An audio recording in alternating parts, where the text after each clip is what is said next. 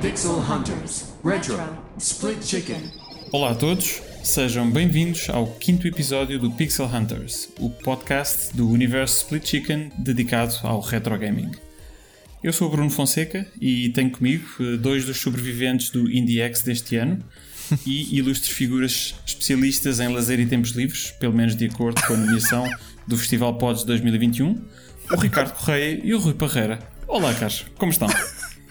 Fogo, eu, eu, eu- isto. Estou-me a sentir mal, estou a ser ultrapassado em, em aberturas, pá. Já há Rui, muito que é não fazes assim uma, uma, uma abertura jet. assim tão Boa. grandiosa. Pois não, Tão não. grandiosa. É sempre para me xingar ou para me chamar nomes, que é o que tu É. fazes. sempre. Não, é, Mas, e o Bruno é. vem aqui e ensina-me. E, e, e me chama nomes aos dois logo. Tipo, ah, Exato. gajos de Index e não sei o quê, dos pods. Tempo livre, tempo livre e lazer, não é? Que, É verdade, é verdade. Está tudo bem, Bruno, contigo este mês. Correu bem. Já sei que o mês passado correu muito bem o, o vosso podcast, portanto, eu nem era para vir hoje, porque pronto, correu bem a vossa eu- química. é, eu pensava que você já nem vinhas. Exato, mas estava ali a ver um filme e chamaram-me, ligaram, então, não. Número de telefone do Dubai, eu assim, caralho, Eu- eu, eu- não conheço eu- ninguém no Dubai. Eu acho que tu tinhas conheço. que vir porque o tema principal de hoje é para tu te enervares. Eu já sei que isto vais te enervar eventualmente. Portanto, É, Não é e não é não, tinha visto, e não tinha visto. eu também não tinha visto o tema. Bruno, tu fizeste propósito, não foi? Foi, é, é uma surpresa, mas eu acho que vai ser uma discussão interessante.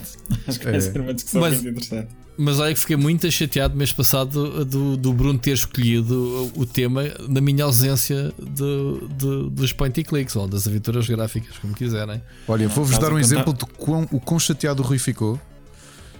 Uhum. Ele fez várias coisas. Ele passou o mês com notoriamente com ódio comigo, que é Yeah, eu dizia yeah. qualquer coisa e ele, quê? Nem conheces não sei quê. E depois nas lives dele, eu, se eu dissesse boa noite nas lives dele, e ele, boa noite, então peraí, virava-se de costas, ia buscar big boxes à prateleira. E isto, conheces, nem conheces isto, és podre, foste fazer o podcast e és podre. Não sei o quê, vai lá É, foi jogar. mesmo isso.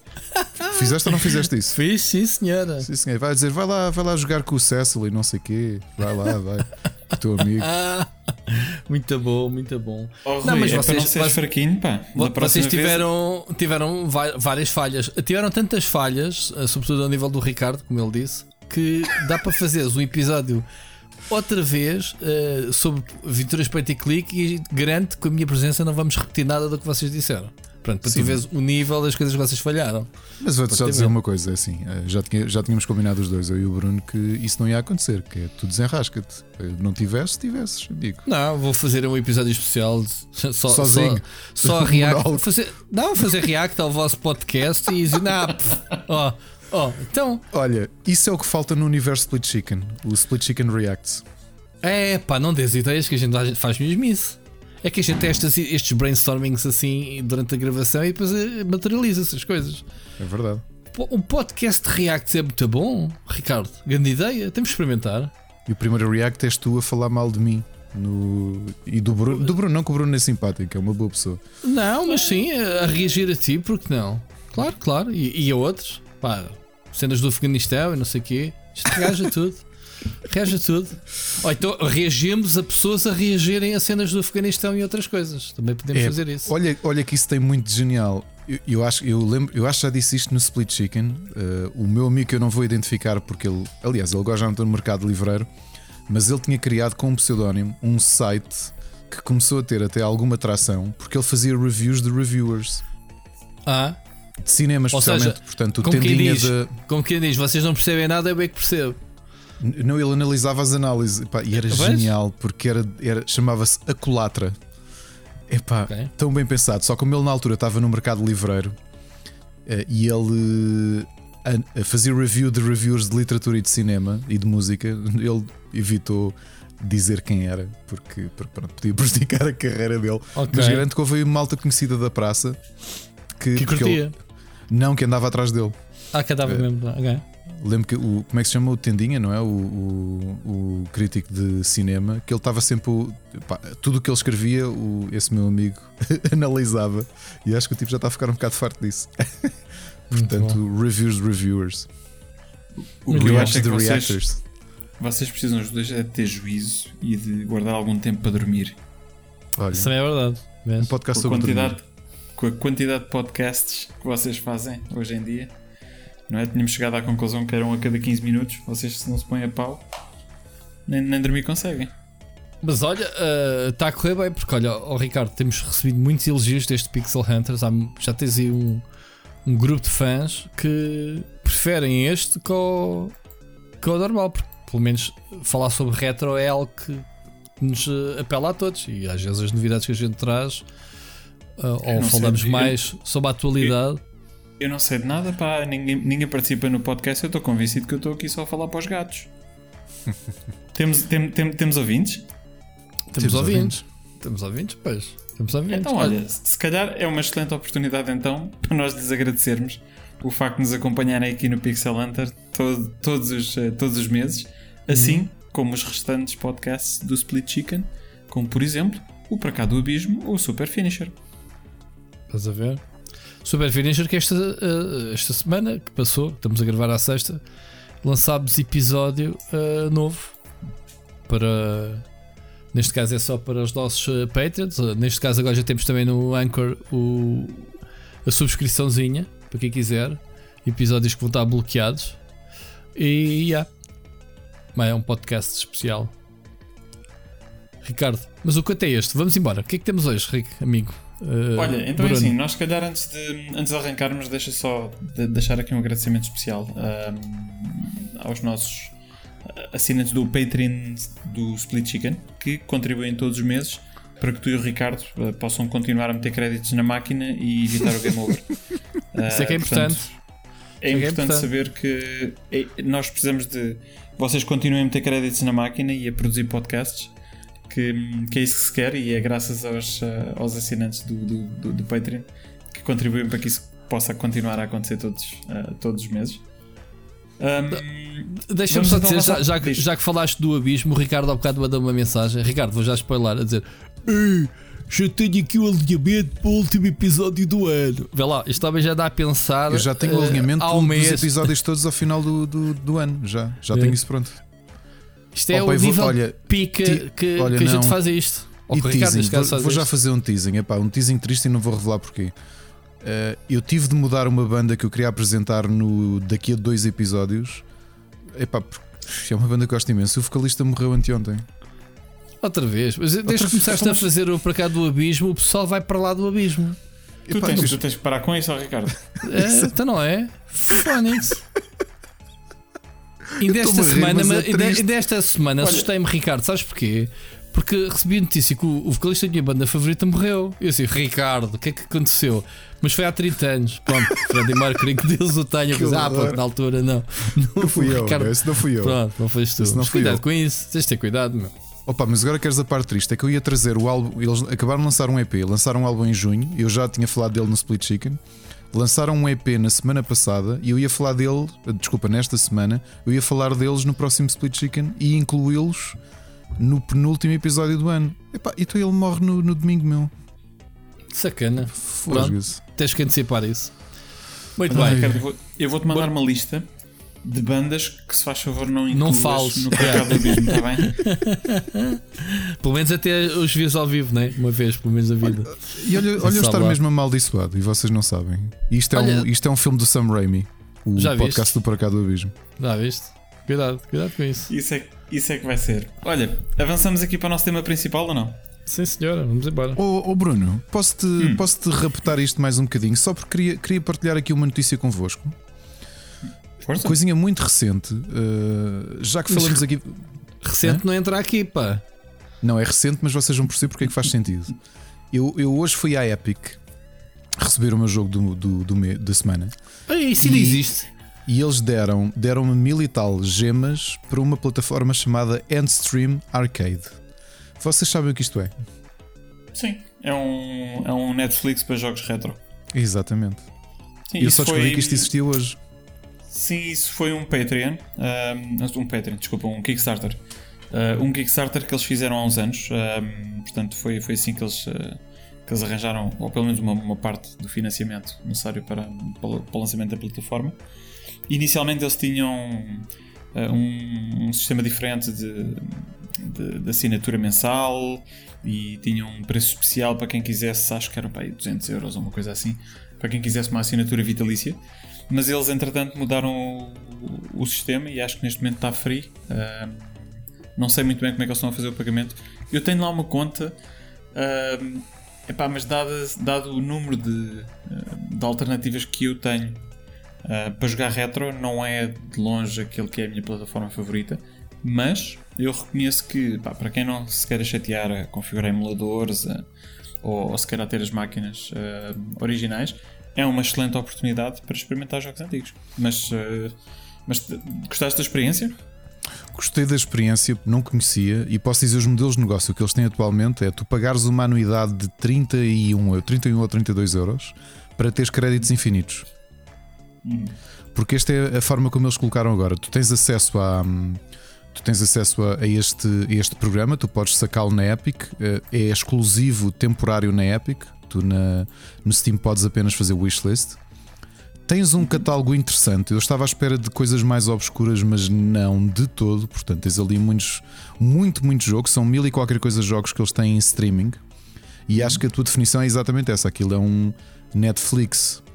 É uma Netflix de jogos retro, de arcada, de Atari, de, de tudo e mais alguma coisa. Uh, tens lá muitos, muitos nomes uh, reconhecíveis.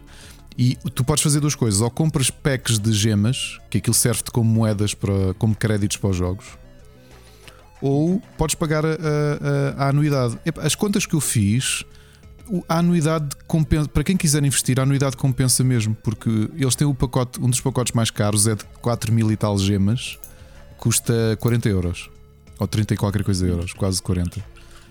Sendo que pelo menos os jogos que eu fui ver estavam a custar 72 gemas para, para, para, para, para funcionar. Portanto, aquilo basta fazer o cálculo. Portanto, deve ser mesmo. Eles fizeram isto de propósito, de certeza que é para te empurrar a, a pagares uma anuidade.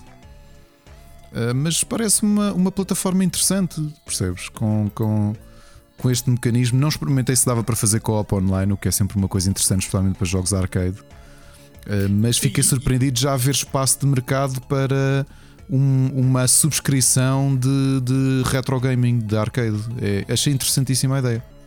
Sim, eles têm, eles têm leaderboards e tudo. Uh, não sei se para todos os jogos, mas eu sei que para alguns jogos eles têm leaderboards e. Uh, é assim, eles continuarem a desenvolver a plataforma, eu acho que isto vai ficar muito, muito interessante. Isto foi fundado, para vocês terem uma ideia, uh, isto foi fundado em 2013. É, que eles estão a comemorar o sétimo aniversário, não é? Exato. Uhum. Portanto, o tempo, o tempo passa a correr. Mas pronto, olha, acho, acho, que, acho que é uma boa dica, Ricardo. Uh, primeiro para os nossos ouvintes saberem que, que o serviço existe, portanto, uh, fiquem em www.antstream.com.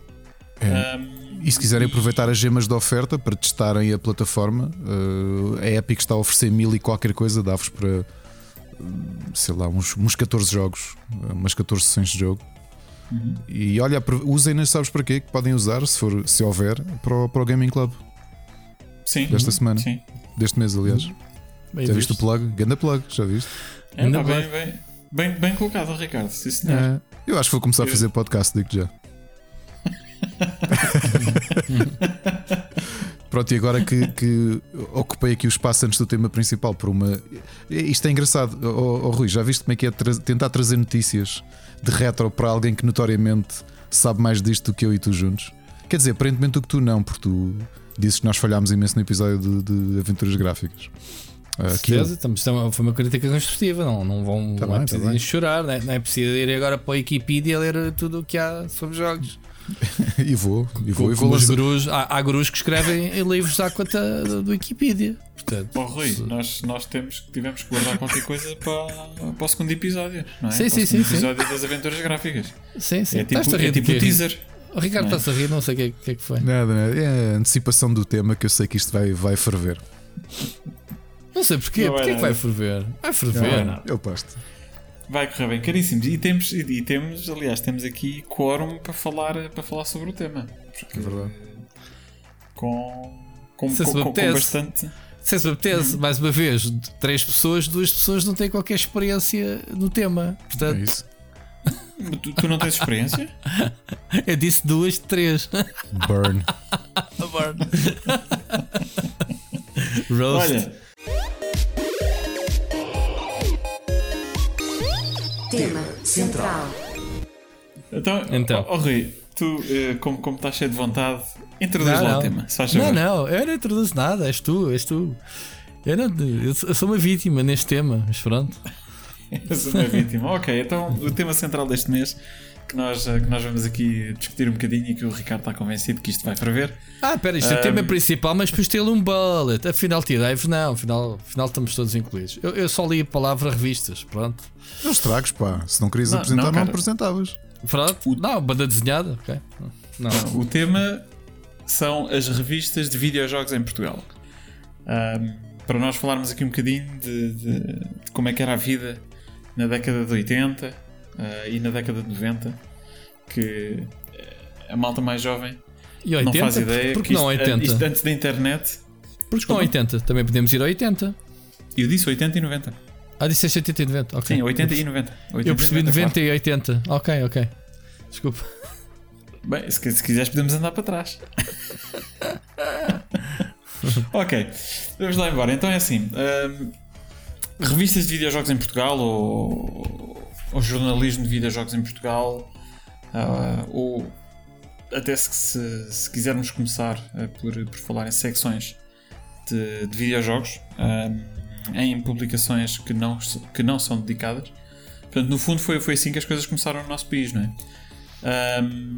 Nós tínhamos ah, em muitos dos, ah, dos nossos jornais ah, secções dedicadas aos videojogos. Ah, tínhamos, por exemplo, no, no Jornal 7, tínhamos o Micro 7, que se não estou em erro, primeiro, a primeira vez que, que esta secção ah, abriu foi em 1985. Ah, tínhamos uma secção só imagens do Diário de Notícias que Poxa. abriu em 86, 87. Diz Rui. Mas, isso, isso, é mesmo. Eu nem não me lembro nada disso. Foste investigar bem, meu. Muito bem. Então, 85 eu tinha 10 anos, eu nem sabia ler na altura. Eu Mais. tinha zero. Mas sim, sim, continua, continua. Bem Pronto, visto. então, epá, estou, estou, estou a fazer um enquadramento para o tema, não é? Que é Boa. depois nós arrancarmos com isto. Mas, mas fiz, fiz.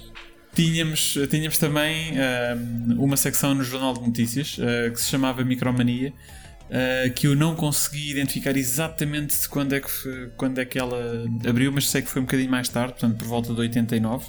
E sabes, uh, tens nomes aí de quem que tenha contribuído uh, para esses espaços ou nem por isso? Não, não, não, não, tenho aqui, não tenho aqui nomes especificamente para isso. Se tiveres, se tiveres alguma coisa, souberes, podes, podes sequer- contribuir. Eu nem sequer conheço as publicações, quanto mais os nomes, é isso que eu estou a perguntar. Pronto, Estava então- curioso. Então eu vou arrancar aqui para duas, ok? Antes de nós avançarmos para as revistas, portanto, só ainda falando de, de secções dedicadas a videojogos nos, nos nossos jornais, vou falar aqui de dois que eram talvez os mais conhecidos. Ah, portanto, um deles na revista do Correio da Manhã, ah, que eu penso que era aos domingos, ou era uma vez por mês. revista. Nós falámos sobre isso. e no- Pronto. no- no a secção chamava-se Os Jogos no Computador um, e basicamente aquilo eram duas páginas uh, que eram dedicadas a videojogos e dicas e, e reviews, etc. Sim, sim, sim. sim. E aquela que Eu- é talvez. Eu aí conheço Diz. duas pessoas, o Paulo Portugal e o Luís Andrade. Lembro-me que, tinham, que escreviam na altura para o Correio da Manhã, já mais- se calhar mais recente, nos anos eh, 2000. eh, mas já. Sim. E se não estou em erro, esta secção arrancou em 89 também. Uhum. Uh, portanto, um, um pouco mais tarde. E dentro de, daqueles que foram os, uh, os pioneiros, é talvez a secção mais, mais conhecida. Que eu se calhar vou deixar que vocês se pronunciem sobre ela, porque vocês de certeza que a conhecem. Uns poucos e dicas da capital. À sexta-feira à tarde, da edição tu da tarde, contribuíste. da hora da manhã. Tu Contribui. contribuíste, não é? Sim, sim, sim. Exatamente, exatamente. Ah, então, e, ok, tu contribuíste, contribuíste em quê, Rui? Conta lá. Opa, várias coisas. Uh, sabes que há, há- Tu não sabes essa história, Bruno. Uh, há, há uma coincidência muito gira no, no- nos poucos e dicas. Antes de eu conhecer o Vitor, que, para quem não sabe, uh, foi um dos fundadores do, do PT Games, que o, o Bruno conheceu muito bem. uh, nós descobrimos mais tarde que tínhamos na mesma edição publicações minhas e dele, assinadas por mim e por ele, sem a gente sequer nos conhecermos ainda na altura. Tão pouco. Já viste o mundo pequeno? Uh, por exemplo, uh, lembro-me de uma aventura point and click que vocês não falaram no mês passado, chamada. Aí, desculpa, ele sempre. Isto vai ser assim. Man, é que se for assim eu saio já daqui. Não, que é não, cada coisa que vais é, dizer. É, que é, plug, é plug, Ricardo. Calma, não te É, nerves. é, Não, é teaser, vai- é vai- teaser para, o- para, para, para o segundo episódio. Não, não, tipo, vocês não falaram do Hook, né? Da adaptação do filme Point and Click do Ocean, lembram-se? Lembro. Tu, tu jogaste isso ou não? Joguei, então era o que eu ia dizer. Não só joguei, como fiz a solução completa para a capital. Sexta-feira. Se fizeste a solução completa, diz-me lá em quanto tempo é que tu consegues acabar o jogo? Sei lá, não me lembro já do jogo sequer. Joguei da altura. Não me lembro. Porquê? Eu joguei pequenino. Eu só joguei a versão de Game Boy, por acaso, é muito diferente. O- a- havia uma vers- Esta versão era Não, plataforma. isto- o Hook era point and click. Era Ah, para mas Netflix, a versão, pronto. a versão de PC, sim. Pronto, a versão de Game Boy era um platformer. Pronto, mais coisas que eu, que eu contribuí. Já, depois, e depois também contribuímos os dois juntos para a solução do outro jogo que vocês não falaram, que foi o Dark Seed. não falaram, velho. Vocês falaram dos jogos digitais Dark Seed do HR Giga, não falaram para não? Ou Não. ou estou a mentir? Pronto, que então, não. tem não, razão, não me recordo, penso que não. tenho razão de vos xingar. Portanto, pronto. Mas, mas, Pronto. mas tu até Eu agora só estás a escolher os prometo. maus, os jogos Eu maus. Pronto, a gente eu- faz um episódio só com jogos Eu prometo. ruins, Não, o Dark Seed 2 era mau, o primeiro era muito bom. Ahm, Estou a brincar com vocês, obviamente. Vocês, o episódio foi lindo, só que faz parte de, de- do, rude. do, do, do rude. Pronto. Ahm, pronto, esses dois jogos. Uh, O Dark Seed já foi com o Vitor que, que fi- que fizemos. Uh, flashback, mapa, desenhado pelo Vitor. Os desenhos eram tudo deles. Lembro-me de ter, sei lá, enviado códigos para o pushover, uh, pff, sei lá. Olha, fizemos a, a outra. aventura que vocês não falaram. Foi o Nippon Safe Inc. Conhecem? Sim, Eu não conheço. sim, eu conheço. Sim. Pronto. Uh, também fizemos essa, essa, essa cena e. Falar nisso, o, o Nippon Saves, já agora, para, para algum ouvinte que possa ter interesse em, em investigar um pouco mais, neste momento eu penso que ele está gratuito. Está gratuito? Para, para download, sim. sim. Pronto. Ahm, sei lá, mais, mais coisas. Fizemos. eu- aliás, eu Walter the Beast. eh, houve várias coisitas que fizemos. Eh, eu, eu fiz algumas antes. eh, tempos de inocência, a gente dizia assim: ah, no fim. Eu tenho scans disso, depois posso enviar. Ou quem estiver interessado, eu posso publicar isso. Assim, olha, no Sim, fim, quem giro. quiser, quem quiser trocar cartas, está aqui a minha morada. Tipo, pum. Exatamente, tudo contra o. Isso, era, isso eram outros tempos. Outros tempos de inocência em que eram publicadas num jornal público a morada de um puto. Literalmente, um puto. Oh, Rui, não, Portanto- não vais mais longe. Tu tinhas, especificamente na, na secção da, da revista do Correio da Manhã, portanto, a, a secção dos jogos no computador, tinhas uma secção para colocar a morada exatamente para teres amigos que, que se pudessem corresponder. Oh. Aliás, eu, eu, eu criei eh, dois amigos e tive dois correspondentes de- relacionados com videojogos na altura que foram eh, de, de moradas encontradas no, no, no Correio da Manhã. Ah, Já, já viste, ah, havia uma coisa chamada páginas amarelas em que tinhas basicamente números de telefone de toda a gente. Olha, vou telefonar para esta senhora, tem um nome giro. Tu só faz- não fazias tanto isso porque as chamadas eram pagas. Está bem, mas de Olha, qualquer ma- forma. mas queres ir mais longe a uma coisa retro? Olha, na- durante o IndieX tivemos a, tive a analisar um jogo que já tinha sido finalista, que é o Letters. E, as- e eram três- são três developers, três eh, mulheres developers, que devem ter 30 e tal, têm que ter 30 e tal anos mais, de certeza. Porque a origem daquilo é do tempo em que elas tinham pen pals. Eu cheguei a ter uma pen pal em Itália, em 93, correspondia-me com uma pessoa que não conhecia de lado nenhum e que estava no sistema pen pal. Vocês lembram-se disso? hum, Não. É que havia listas internacionais. Aliás, acho que os pen pals Mas eram é um- na Europa. Mas é o que é um pen pal? Um pen pal Esse era é teres um amigo de outro país. Um amigo de, de caneta, não é? Que escrevia, correspondias-te com alguém de outro Mas país. era motivado pelo quê? Ah, escola ou. Epá, já não lembro se foi escola ou se havia mesmo listas que tu podias consultar. Eu conheci aquilo porque tinha primas mais velhas que também se correspondiam e que tu tinhas uma espécie de catálogo, estás a ver? não sei, aquilo distribuía-se ou lá o que era, e tu conseguias ter acesso a. tinhas lá uma lista de moradas de pessoas, de, adul- essencialmente de, jovens, de, de- de crianças e adolescentes do mundo todo. E agora tu pensa nisto. E eu tive-me a corresponder anos com uma, com uma rapariga italiana. Eram outros tempos. De certeza que não lhe pedias de uma carta nudes e ela mandava tipo passado 3 meses outra Não, resposta, epá, não é? naquele era um tempo que não tinhas internet e os pen pals Claro. funcionavam quase para Claro. conheceres outras realidades. Eu depois tive uma pal cabo-verdiana mais tarde, aos 13 anos. E aí, não, e aí era, era aí, mas aí foi uma pessoa específica que, que fez essa ponte eh, entre duas turmas, uma, uma de cá em Lisboa, nos Olivais, e uma em Cabo Verde. E era interessante para tu perceberes as realidades. Olha, por exemplo, a questão dos videojogos. Eu lembro-me de abordar a questão dos videojogos e a, e a minha pen pal, a minha correspondente de- de- do Cabo Verde, epá, ela depois até disse: há uma carta que eu digo, epá, não sei se isto há problema de falar das coisas que nós temos acesso, por muito que tenhamos dificuldades económicas, e ela depois disse: epá, sim, real- realmente a maior parte das coisas que tu falas nem sabemos o que é que é. Percebes? Eh, mas pronto, e isto veio de onde? Ah, de, de- de partilhar moradas nos jornais. Bolas, que, que coisa. Era uma coisa esquisita. Aos olhos de hoje. Como já dissemos, outros tempos, outros tempos, caros. Mas pronto, então nós tínhamos eh, claramente eh, como pioneiros eh, na, na área do, do- do jornalismo de videojogos em Portugal, tivemos secções nos, nos nossos principais jornais, mas houve- houveram algumas revistas.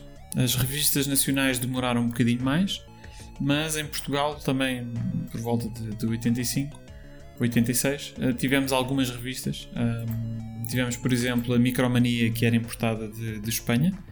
Ah, Eh, portanto, tínhamos. Micromania Em, importadas tinhas várias. Tinhas, eh, no tempo do Amiga eu tinha muitas revistas. Ah, no havia três do revistas do Amiga. Havia tempo Amiga do Estás a Power falar já eh, final da década de 80, certo? de 80. Ah, ok. ok. Eu ainda estou em 85. Ok, ok, ok. Portanto, nós, nós mais ou menos eh, por volta de- de- dessa altura de, de 85 tivemos a Micromania, que, que era uma Uhum. revista espanhola, ahm, que chegava a Portugal com 3 meses de atraso. Portanto, nós recebíamos a revista aqui. de- de- de- de- que, que era o equivalente a 3 meses atrás, que Eu efetivamente comprava. era o quê? Essa Eram era, as era, sobras. era, a- era a 5, É não era? Um, a segunda season. Eles tiveram a primeira season, era do, do tamanho normal. A segunda season, um, epá, aquilo era um, era um jornal, era uma coisa Era um enorme. jornal. Eu comprava isso. Meu. Foi aí que eu descobri o Monkey Island pela primeira vez. O primeiro. Uhum. Sim. Era mesmo, era uma revista gigante. Bem, mas era tão fixe comprar. Eu, eu, eu dizes que é sobras, eh, mandavam para Portugal que a gente tinha um atraso do caraças, realmente. Seja como for, em termos de internet, nesse tempo tu não vias o tempo a passar. Portanto, um jogo com 3 meses, ou as novidades que chegavam com 3 meses, mesmo as notícias que chegavam com 3 meses, tu papavas aquilo como se fosse uma novidade.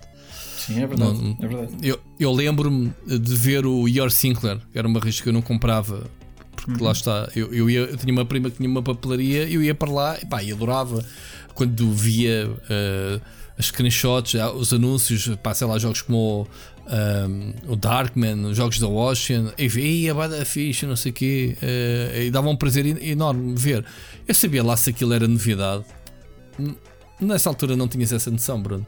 Pois não, pois não. não e, e- Agora é não faria sentido, mas na altura esquece, era novidade, tudo era novidade quando esquece. E, não, e, e é interessante tu, tu abordares isso porque, porque realmente é importante contextualizar isto, é, em particular para os nossos ouvintes que sejam mais jovens e que não tenham, que não tenham passado por, esse, por essa experiência. O tempo nessa altura passava de forma muito diferente, portanto era comum Uhum, uhum. nós arranjarmos um jogo que para nós era novo e era se calhar um Yeah. jogo com dois anos. Ou Tinha mais? Já, já, sim, já sim, tinha sim. sido lançado há dois ou três anos, mas pronto. Ahm, o, o tempo nessa altura andava um bocadinho de forma mais, mais lenta. Ahm, as, as micromanias, por acaso, eu- eu- foi a primeira vista que eu comecei a comprar de forma, de forma regular. Foi, foi como eu. Uhum. Eu comprei já mais tarde, eu não, não as comecei a comprar em, em 85 quando elas começaram a ser lançadas. Eh, eu só as comecei a comprar na segunda season, que era quando vinham aquelas, aquelas grandes que estavas a falar. Ahm, epá, Ah, então, tenho- foi, foi, então foi aí que eu também comecei. Foi as grandes, eu pensei que as grandes tinham sido primeiro. Eles Não, primeiro. não, não, essa é a segunda. É a segunda season. Ok, ok. O que é que chamas de Sesame já agora? É pá, porque eh, eles fizeram. Ou- Foram, a foram mesmo contagem, seasons. a contagem Eles começou fizeram zero. reset. Sim, eles fizeram Sim. reset da contagem, se não estou em erro, três vezes durante a vida da revista. Ok. Um, Fizeram uma primeira season que durou pá, coisa pá, de um, um ano ou dois. Uh, e depois tiveram a segunda que teve 80 números, uh, 80 revistas. Uh, depois tiveram a terceira season, que eu não sei se é aquela que durou até há coisa de dois anos ou três quando eles terminaram, porque a revista durou muito tempo.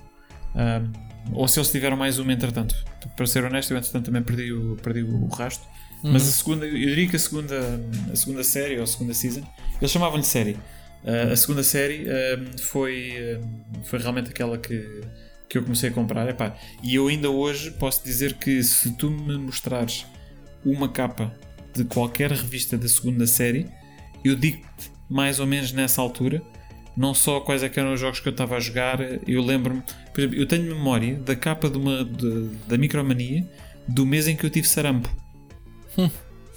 Há pessoal que associam. O Ricardo tem é. essa associação também, faz muitas vezes. Faço muito, sim. sim. Jogo X, eu estava não sei onde. Yeah.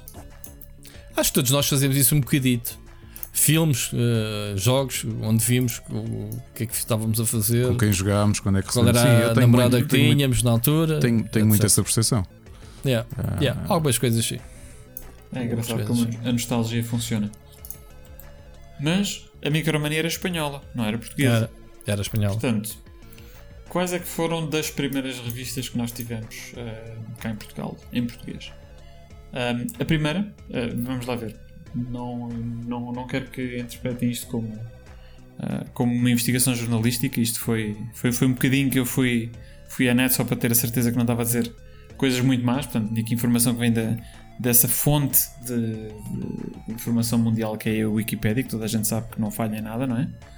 Um, temos, por exemplo, a revista Input, uh, que foi lançada em 1986, uh, ah, que era uma revista em, em português do Brasil, uh, que era dedicada basicamente a computadores e a programação.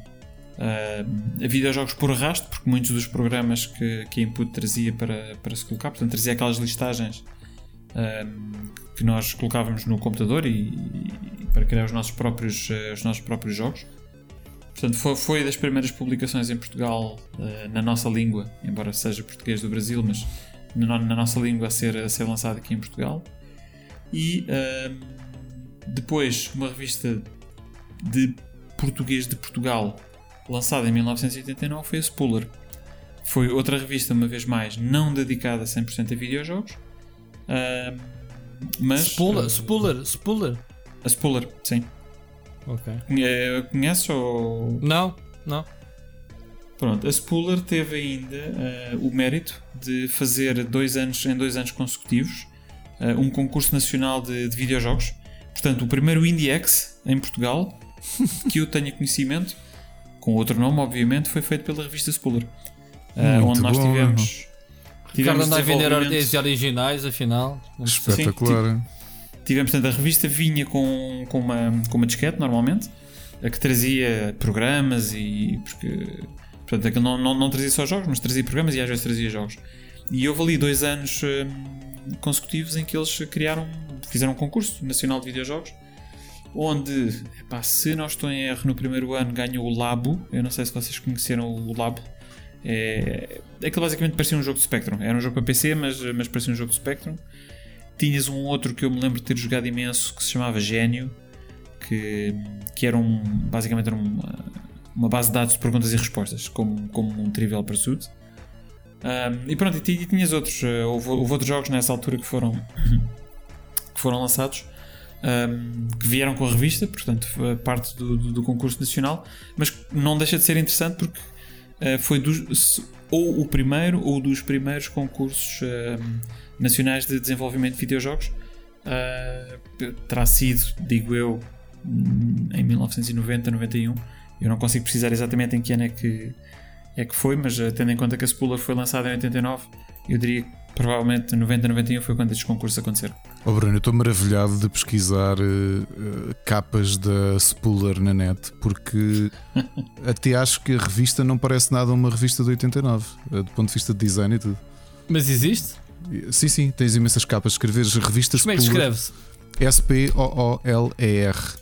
E encontrei aqui um site de alguém que tem a coleção toda da Spooler. Eu devo ter a coleção quase toda num caixote de algures em Portugal. Portanto, quando lá for a ver se. Quando for Mas tu Portugal, compravas? se- Compravas a revista? Sim, sim, sim, sim, sim, sim, como é que eu Oh, não Rui. conheço isto? Eu não conheço nada disto.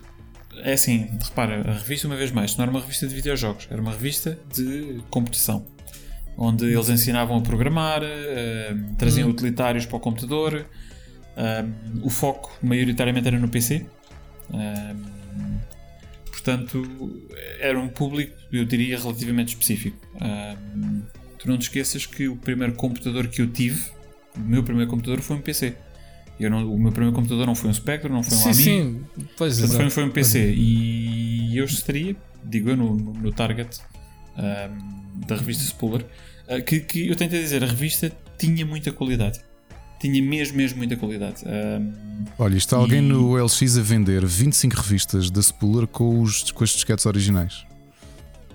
não Tem verdade? do, 1 do 1 ao 23, o 25 e o 28, que é de janeiro de 94, não sei se é a última revista. E as 25 disquetes ah, que acompanhavam. Se não tiver a pedir muito Pá. dinheiro, é uma boa compra. 250 euros. Dá 10 euros por revista. A 10 euros por revista. Mais ou menos é é quanto se pede hoje em dia pelas revistas antigas. Portanto, está, está dentro da, da média. Mas provavelmente é possível que, que dê para negociar. Ah, mas pronto, para quem tenha interesse, é uma revista muitíssimo interessante. Tem esta, esta curiosidade que eu já falei do, do, portanto, do, do concurso Tá na de net. criação de videojogos. Temos, temos que criar aqui uma, uma secção de ler notícias da Spoiler, mano. que Eles têm aqui cenas. Philips informatizam Câmara de Cascais. Portanto, informatizam. A Philips informatiza a Câmara de Cascais. Portanto, isto tem. eh, julho, setembro de mil- 1990. Portanto, Pá, há e- e 31 olha- anos atrás. Olha a Spooler número 1, que o tema de capa é Conheça e elimine o vírus italiano. E depois, formatação em 3 segundos. E, e depois aqui um lead que é, é genial, que é um Mac sem mácula. Espetacular, Boa. a sério. Ouve. Quanto vale um Euro PC? Epá, isto Já, é já agora, um- um- o assinante número 341 chamava-se Vitorino Lobato Dias de Matosinhos. Portanto, Vitorino, se tivesse ouvido Matosinhos este episódio do, do Pixel Hunters, eh, eles dizem que o opção já vai a caminho pelo correio. Portanto, ganhaste um opção, não sei se recebeste, entretanto. Oh, Bruno, eu estou maravilhado, a sério. Bom, eu estou também, maravilhado. man. Já perdeste para aqui o programa que. Isto tem uma paginação que parece as páginas amarelas. Tipo, os screenshots na altura não existiam, pelos vistos, mas Mas tá as capas não pouco. eram nada feias, digo já. Não, as capas não, estou a falar mesmo da paginação interior, parece um jornal eh, normal, um jornal mesmo. Oh Rui, isso foi lançado em 89. Eu Ok. sei, eu não estou a criticar, estou a observar apenas. Muito bom. Então é assim, depois, ah, por volta de 1990, começámos a receber a Hobby Consolas, que era mais uma revista espanhola aqui dos Nuestros Hermanos. Ah, Com ponto de exclamação, não era? Desculpa? Com ponto de exclamação, não era? A, a- a memória falha-me. Não me recordo, para ser honesto. É capaz, mas não me recordo. Eu, eh, porque eu lembro-me na altura que hum, a Hobby Consolas era dedicada a consolas e como eu não tinha, eu só tive consolas muito mais tarde. hum, pá, comprei uma ou duas e não, não era a minha revista de eleição. Uh, eu continuava a comprar nessa altura a Micromania e, e o acesso à informação, uma vez mais, há que relembrar que nessa altura, se tivesse dinheiro para comprar uma revista por mês, já não era mau. Não dava para comprar duas ou três. Isso são, são luxos da era moderna e, em particular dos tempos da internet, onde, onde muita desta informação é gratuita, não é? A Hobby Consolas que custava 325 pesetas em. Isto era aqui? 90 e. Quando é que foi lançado? Quando é que tu disseste? Em 1990. Exato. Portanto, não sei quanto é que eram 300 e tal pesetas, mas mais o valor de importação. Ah, 300 pesetas eram à volta de. eh, pá, Olha, desculpa, estava aqui a ver, não sei se este blog. ah, aliás, não, estou no site do Hobby Consolas. Ah, outubro de 91 saiu o Hobby Consolas número 1 Foi em 91? e foi a, a primeira revista de videojogos para consolas espanhola. Ok, estás a ver? Já, já, já, já estás a corrigir a informação, estás em alta. É net, meu, é net. É, isto é para compensar o que o Rui me maltrata, que eu supostamente Não, não, e- percebo nada de jogos de point and click. E para vocês verem, e repare, eu tenho a certeza absoluta que nós vamos ter ouvintes que vão, vão, vão ouvir isto e vão dizer: Estes gajos não sabem nada. não percebem nada disto. Por isso eu vou fazer uma ressalva de que isto não é trabalho jornalístico, isto é uma conversa entre três amigos um, para partilhar memórias, uh, memórias desta altura e, e, e esperamos também que, que, os nossos ouvintes uh, se consigam lembrar de alguma coisa. Como sempre, uh, estejam à vontade para nos mandar uma mensagem, para nos chamar nomes e para corrigir aquilo que for necessário. Porque temos que, manter algum rigor, ou pelo menos o rigor possível. Sim, Olha, ninguém aqui... nos paga para sermos rigorosos, portanto. Olha, uma coisa curiosa: a Hobby Consolas ainda sai uh, atualmente. Sai, sim, senhor. Que giro. Sai, sim, senhor. Eu, tive, eu, eu tinha uma aposta interna comigo próprio se, se a Micromania terminava primeiro ou a Hobby Consolas, mas infelizmente foi a Micromania. Hum. A Hobby Consolas ainda existe e, aliás, ao eu me... quando vou à Espanha. Um... Ao menos os espanhóis ainda têm revistas, não é? Já lá vamos. Havemos de passar por lá, Rui. Uh, e se calhar nessa altura será um monólogo da tua parte que tens muito para contar. Não, não, está nada. Pronto, uh, de revistas uh, mais antigas, é assim, a partir desta altura começaram a aparecer muita coisa no mercado. Um, eu vou só destacar mais uma revista estrangeira e depois vamos avançar só para revistas Diz-me que é joystick. Não, mas olha, vamos, vamos falar da, da, da Joystick. A Joystick era uma revista francesa uhum.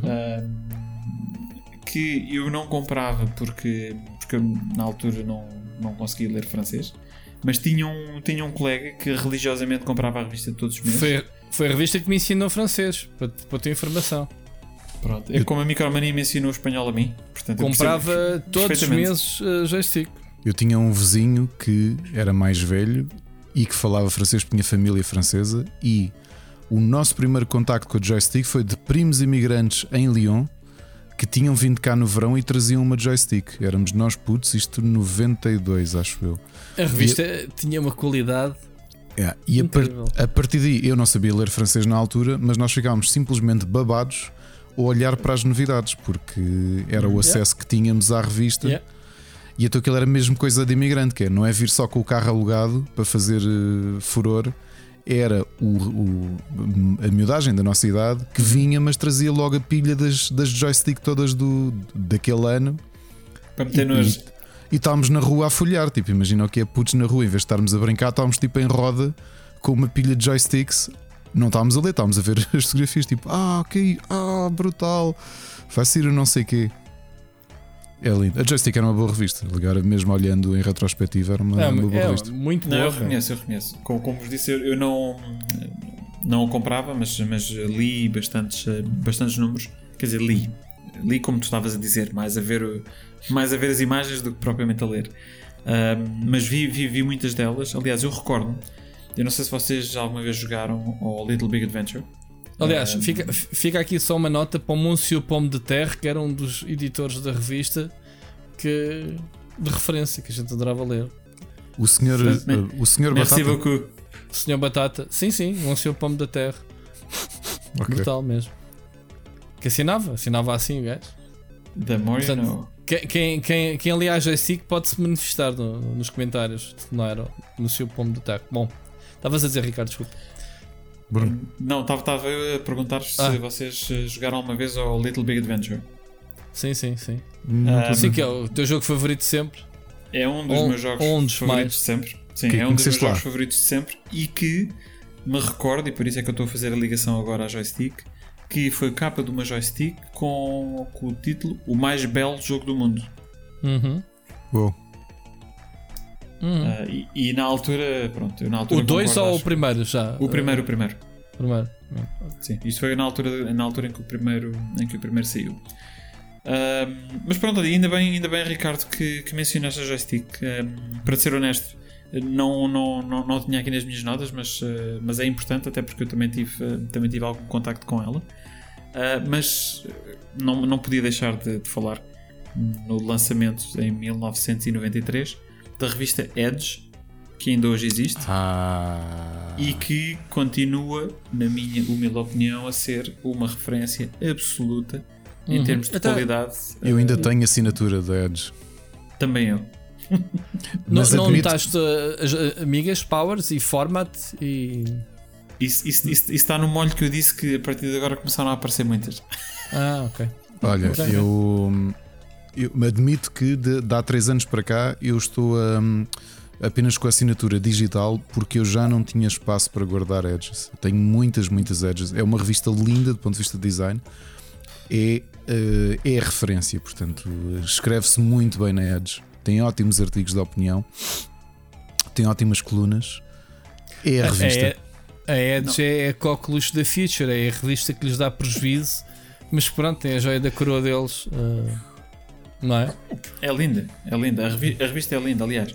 As capas dos assinantes são diferentes das capas que, que são colocadas à venda na- nas bancas, porque basicamente eles retiram tudo aquilo que é o, o chamariz, não é? Portanto, a informação do que é que está dentro da revista, porque não interessa. Os assinantes têm a revista, e então é muito comum tu teres na, tu teres na Edge revistas que em que a capa é completamente só a ilustração. Ah, epá, e tem coisas lindíssimas. Eles utilizam tipos diferentes de, pa- de papel, de, ah, com reflexo, com. Bom, é, é- é, sem, sem dúvida é assim. Se por acaso algum dos nossos, ah, dos nossos ouvintes não conhece a revista, recomendo vivamente. Compre uma. Oh, não Bruno, precisa de comprar mais. Compre uma. qu- Qual é que foi o ano que tu disseste de, de, de estreia? Disseste 93? Ah, 93. Só que um comentário em relação à Future Publishing, porque a única revista que eu li, porque era o irmão, o irmão mais velho do meu vizinho que comprava, ele tem agora 50 anos, portanto ele já, era, já estava na faculdade e portanto tinha dinheiro para comprar.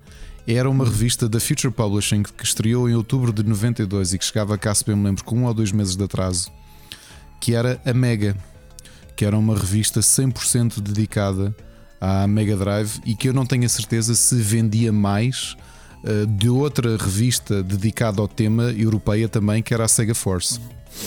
Portanto, não sei qual das duas vendia mais, mas a Mega eu lembro-me que era aquela que eu via mais frequentemente nas papelarias, especialmente numa Yellow Press Shop, que, que, pá, que normalmente era ali a- o sítio onde se ia para comprar. eh, No meu caso, não era, não era comprar, eu, eu folheava muitas, era miúdo, não tinha dinheiro para comprar revistas, não tinha dinheiro para jogos, quanto menos para revistas.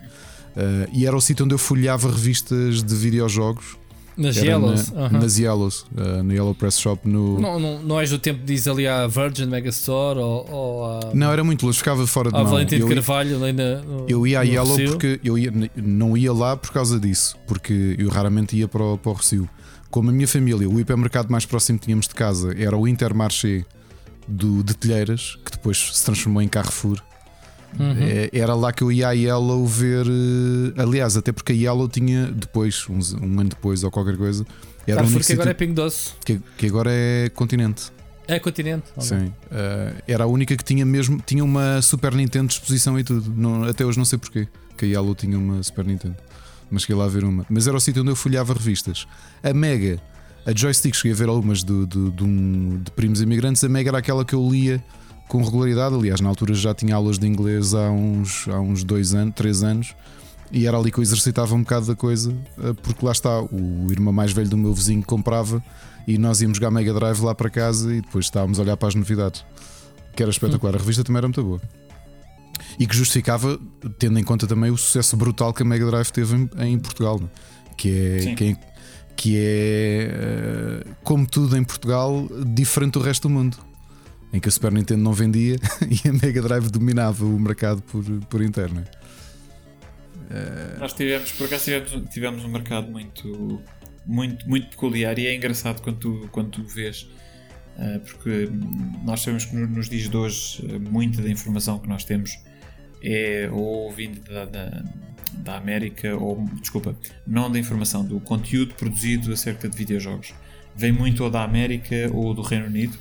Um, eu acho que se perde um bocadinho ah, aquela nuance de, daquilo que é a realidade portuguesa e de, que foi particular só para nós. Portanto, foi uma realidade que só nós é que vivemos, porque mesmo até os, os nossos, eh, os nossos irmãos aqui em Espanha eh, tiveram realidades ligeiramente diferentes.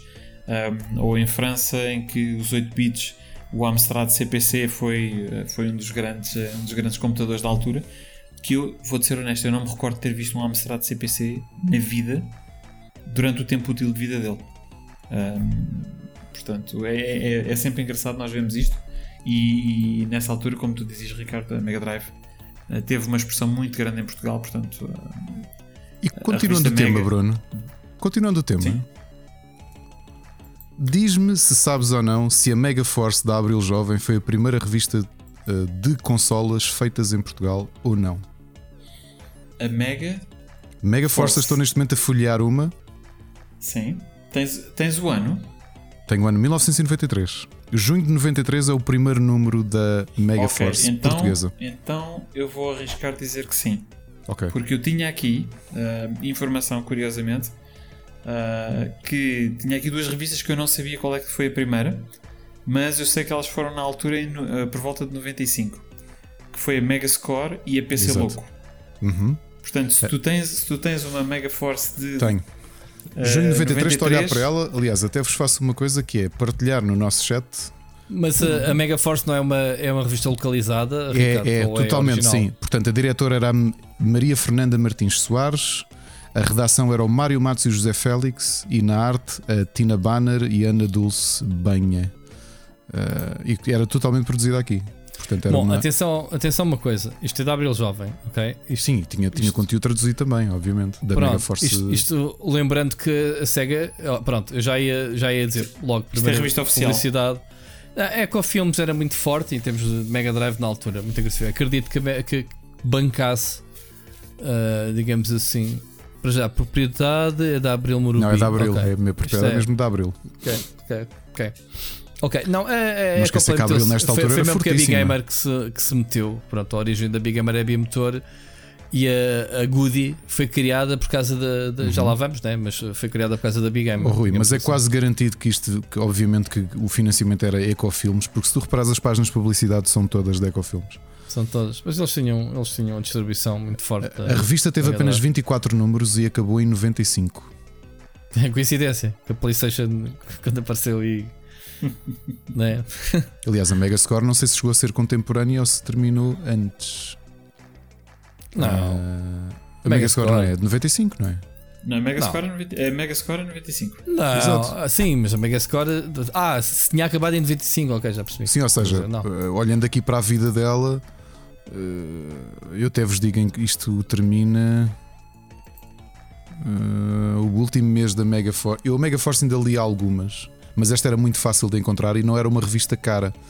Eu também a Abril, estando localizada e tendo um bom. Nesta altura, a Abril era muito forte, não é? isto foi antes da, da, da aquisição da Control Jornal.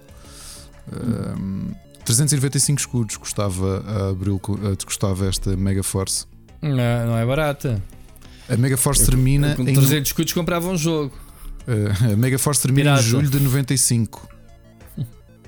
julho de 95 é o último número, uh, que é o número 26. É isso, estava a dizer 24, mas são 26 números.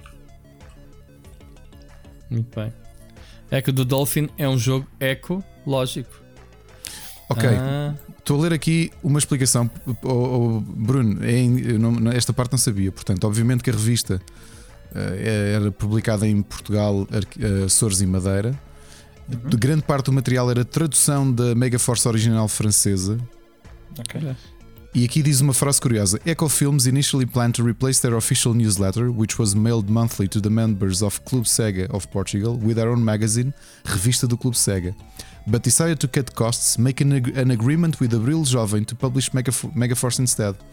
Club Sega members were previously informed of this decision by letter fevereiro de 93, and the first issue of the Megaforce magazine was offered free to them all. The magazine's one year subscription was also a right exclusive to Club Sega members. Non members couldn't subscribe to the magazine, which could receive all the 12 issues of Mega Force for a special price of 2,750 por ano. Olha Muito que brutal! Bom. Muito bom.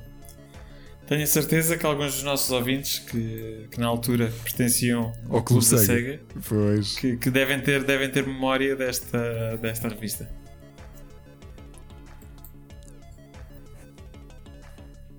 Muito bom, olha pá.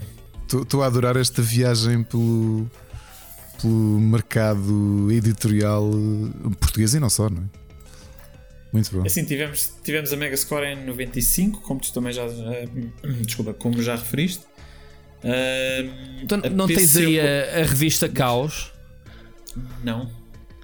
Não conheces a revista nem, Caos? Nem conheço a revista Caos. Falam da revista Caos. Isso era, uma, isso era um fanzine, não era? Era um fanzine do Jorge Vieira e do Nelson Calvinho, antes de estarem na Oh, Mega ok. Score.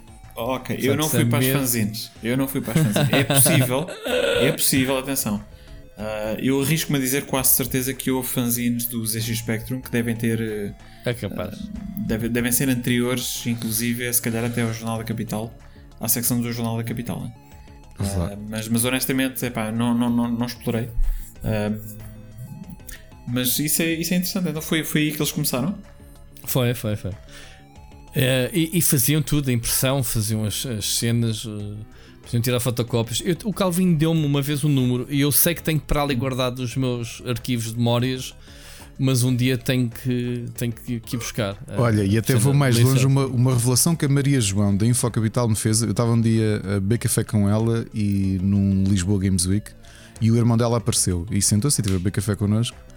E é quando ela me contou uma coisa que eu não sabia. Eu acho que em 96 ela teve uma, um fanzine que, que a ideia era mesmo aquilo ser uma revista. Portanto, eu não me lembro se eles chegaram a, a tornar aquilo uma revista ou não, ou seja, se aquilo teve, teve eh, componente profissional. Ela e o irmão, e já não lembro mais quem, tiveram uma revista de videojogos. Sim, houve uma. Espera lá. Mas estás a falar de uma revista comercial mesmo? Eu não me chegou a comercial ou não, mas era dedicada apenas o. Estou a dizer 96, acho que é muito, não. Acho que Mas aquilo ela, um fanzine. ela já estava na Infocapital? Não, acho que ela ainda estava na faculdade Ah. a tirar design. Ah, ok. É que eh, eh, a, Info, a Infojogos, eh, a Infojogos, Infojogos, Infocapital, desculpa, ahm, chegou a lançar mesmo uma revista. eh, não me lembro do nome. eh, pronto, era basicamente para fazer frente à Big Gamer, porque é assim, se Ecoplay podia te- ter uma espécie de uma revista, não era? Aquela, aquela ligação, a Infocapital, Infocapital também queria. Que até foram buscar um, Zentunes da, da Megascore e não sei o que para fazer essa revista. Epá, eu lembro que a Desculpa. revista dela que ela fez com o irmão era dedicada a uma plataforma só e que tinha qualquer coisa louco no nome. Mas que- qual seria? PC Louco. Não foi PC Louco, não. Epá, Mas é agora PC não, Louco que existia. Não. não sei se é. Mas foi curioso porque ela, eh, pá, eu até fiquei. Mas tu trabalhaste nisto? E ela, sim, foi a primeira aventura dela antes de. Acho que ainda estava na faculdade, foi, foi na parte editorial, só depois é que foi parar à, à distribuição. Eu nem Uhum. tinha ideia disso. Ah, há sempre. Há sempre cenas assim, histórias dessas. Muito bem, portanto, já falámos. Ok, vamos assumir. Terá sido a PC Louco 96. Bate certo, mais ou menos, Ricardo? É possível. Ok. Então, se, se avançarmos, muitas outras revistas houve, eh, super jogos, multiconsolas, eh, etc, etc. Eu, se calhar, queria fazer aqui uma paragem eh, em 1998, eh, que foi o ano eh, do lançamento da Big Gamer, que provavelmente eh, foi a revista mais conhecida de videojogos em Portugal. Não foi a Big Ah. Gamer, foi a Bimotor uh, Gamer. Como é que era? Bimotor. Bimotor Game, sim, sim. Bimotor Gamer. Era assim que se chamava, porque era uma revista da Bimotor mesmo. Uhum. que durou 3 ou 4 números, já nem sei quantos. Eh, depois o investimento da, da Goody, da Goody não, da, da Ecoplay criou uma empresa chamada Goody para lançar a revista Big Gamer. Foi aí que nasceu. Muito bem. E como é que tu sabes isso tudo, Rui? Porque lembro, na época já. Pronto, já estava. O- o- Porque que eu sei? Ah, pronto, para já sei, porque se for à minha arrecadação tenho lá o número 1. Portanto, logo eu com- comprei logo. Aí já, já tinha atenção, já se conhecia a Megascore. Portanto, nem falaste da Megascore antes. A Megascore é mais antiga. Ou não?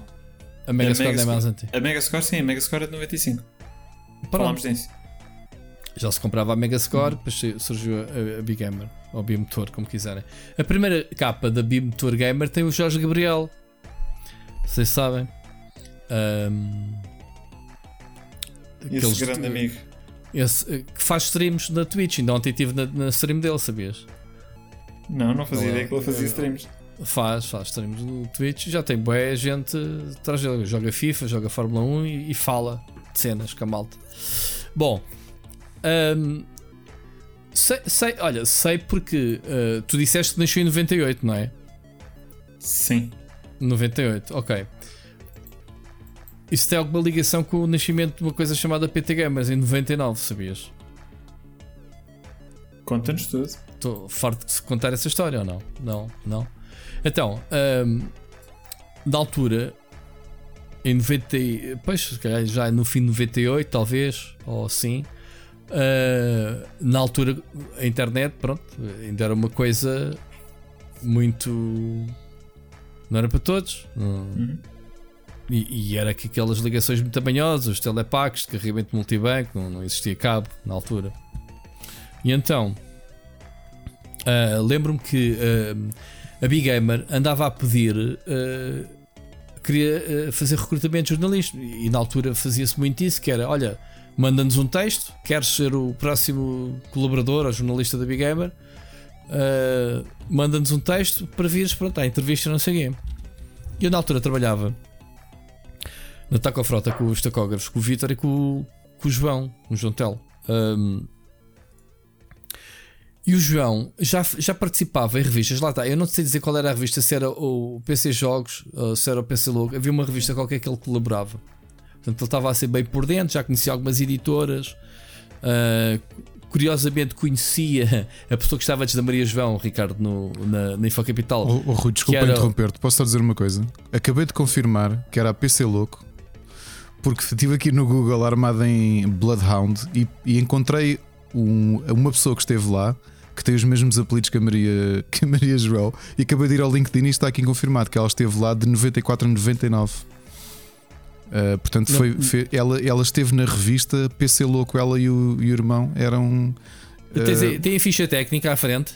não, eu estou neste momento no LinkedIn dela onde ela diz isto. Ah. E o irmão no CV também dizia isto. Ok, pronto. Queria- Então, ah, eu acho que eu pense- pensei louco. ah, em que o, o, esse- o João já tinha algumas ligações, fazia colaborações, já recebiam jogos das editoras. Ahm, que ah, antes da Maria João estar na Infa Capital, estava lá uma pessoa chamada António Nunes. O António Nunes tornou-se o diretor-geral da, Goody depois. Ok? Lembro-me do, do António Nunes lá nos Ah. jogos, no- nos primórdios. Ahm, a Maria João depois foi ocupar o lugar dele. E então, ahm, coisas curiosas. Eles então precisavam de um de, de- de jornalista e o João diz: Olha, não, não vamos, eh, não querem participar, eh, vamos lá. Ele, ele mandou um texto, o Vitor mandou o texto. Eu não tinha ainda me lembrado desta vocação de escrever, ironicamente.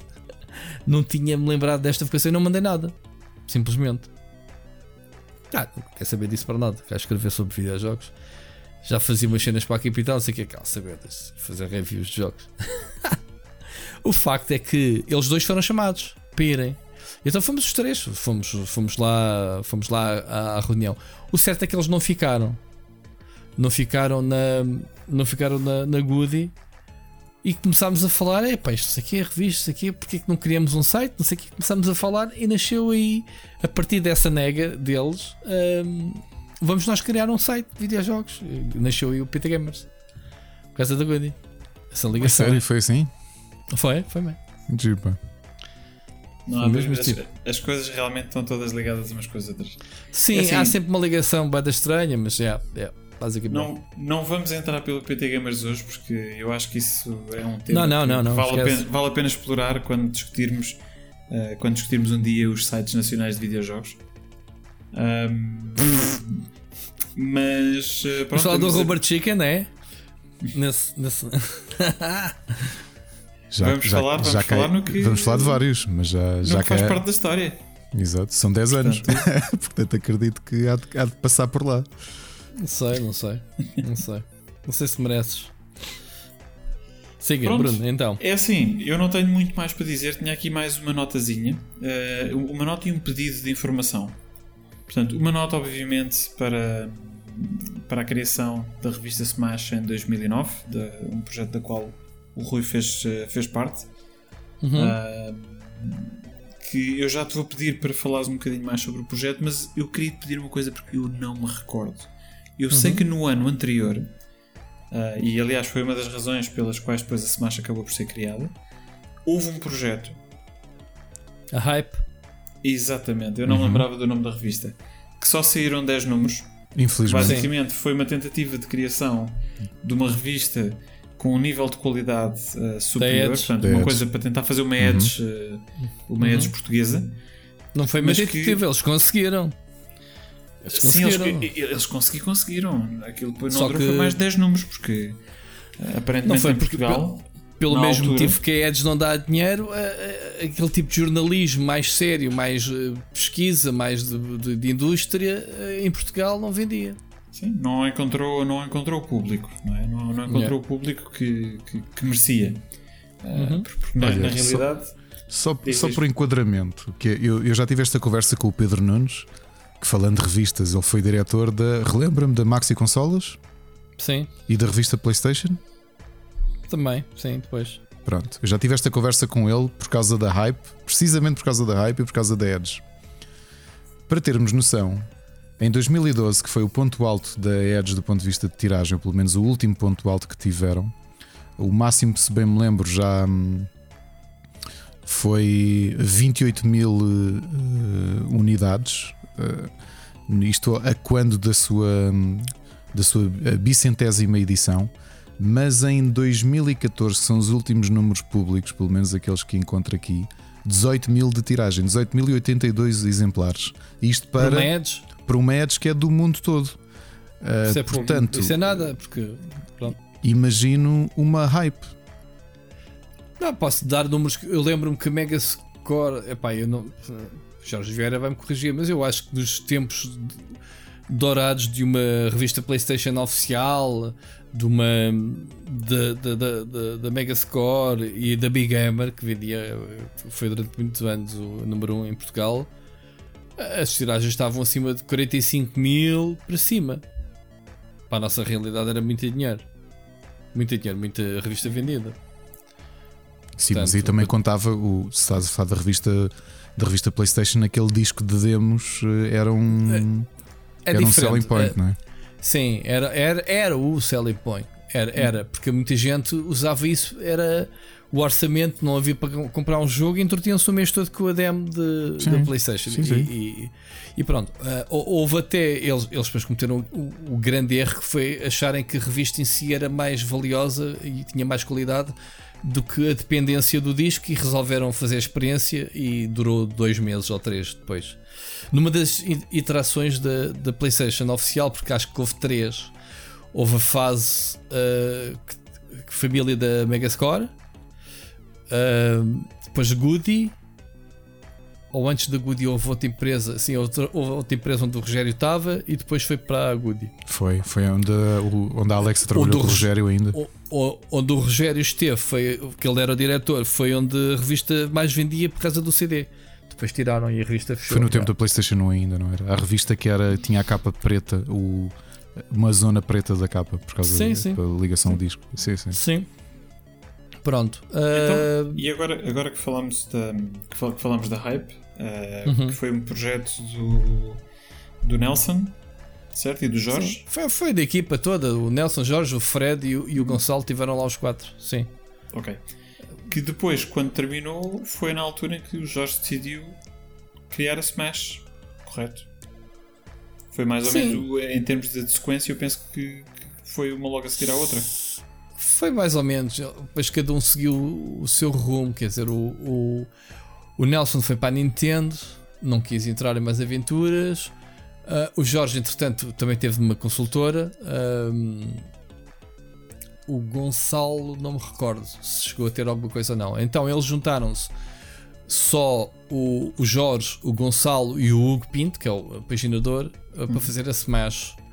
E então o PT Gamers acabou, isto tudo alinhado, o PT Gamers acabou em 2008, em dezembro. Ok?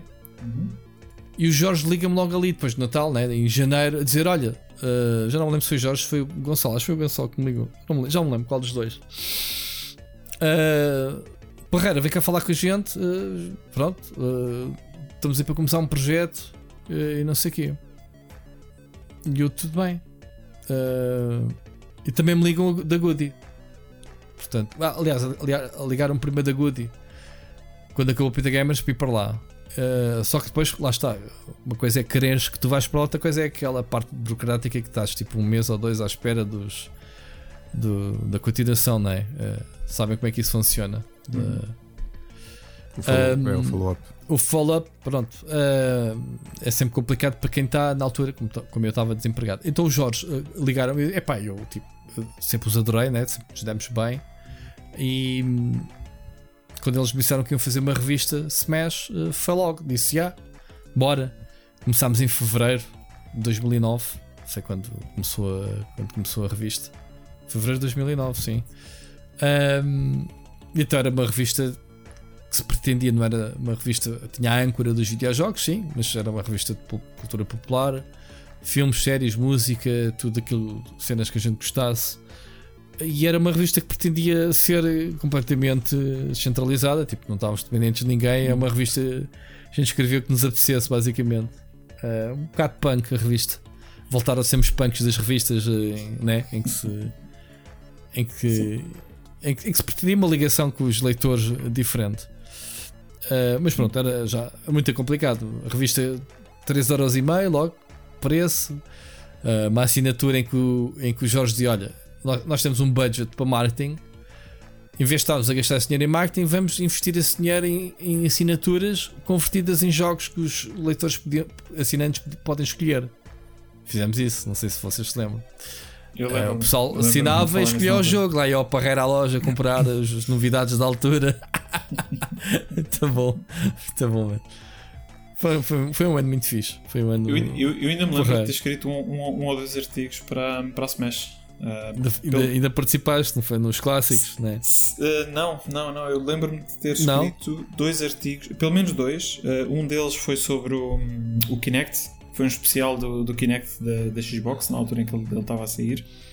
E o outro também foi um especial de 4 ou 5 páginas, um, dedicado aos, ao custo dos videojogos. Ou seja, para onde é que iam o dinheiro que tu pagavas por um videojogo?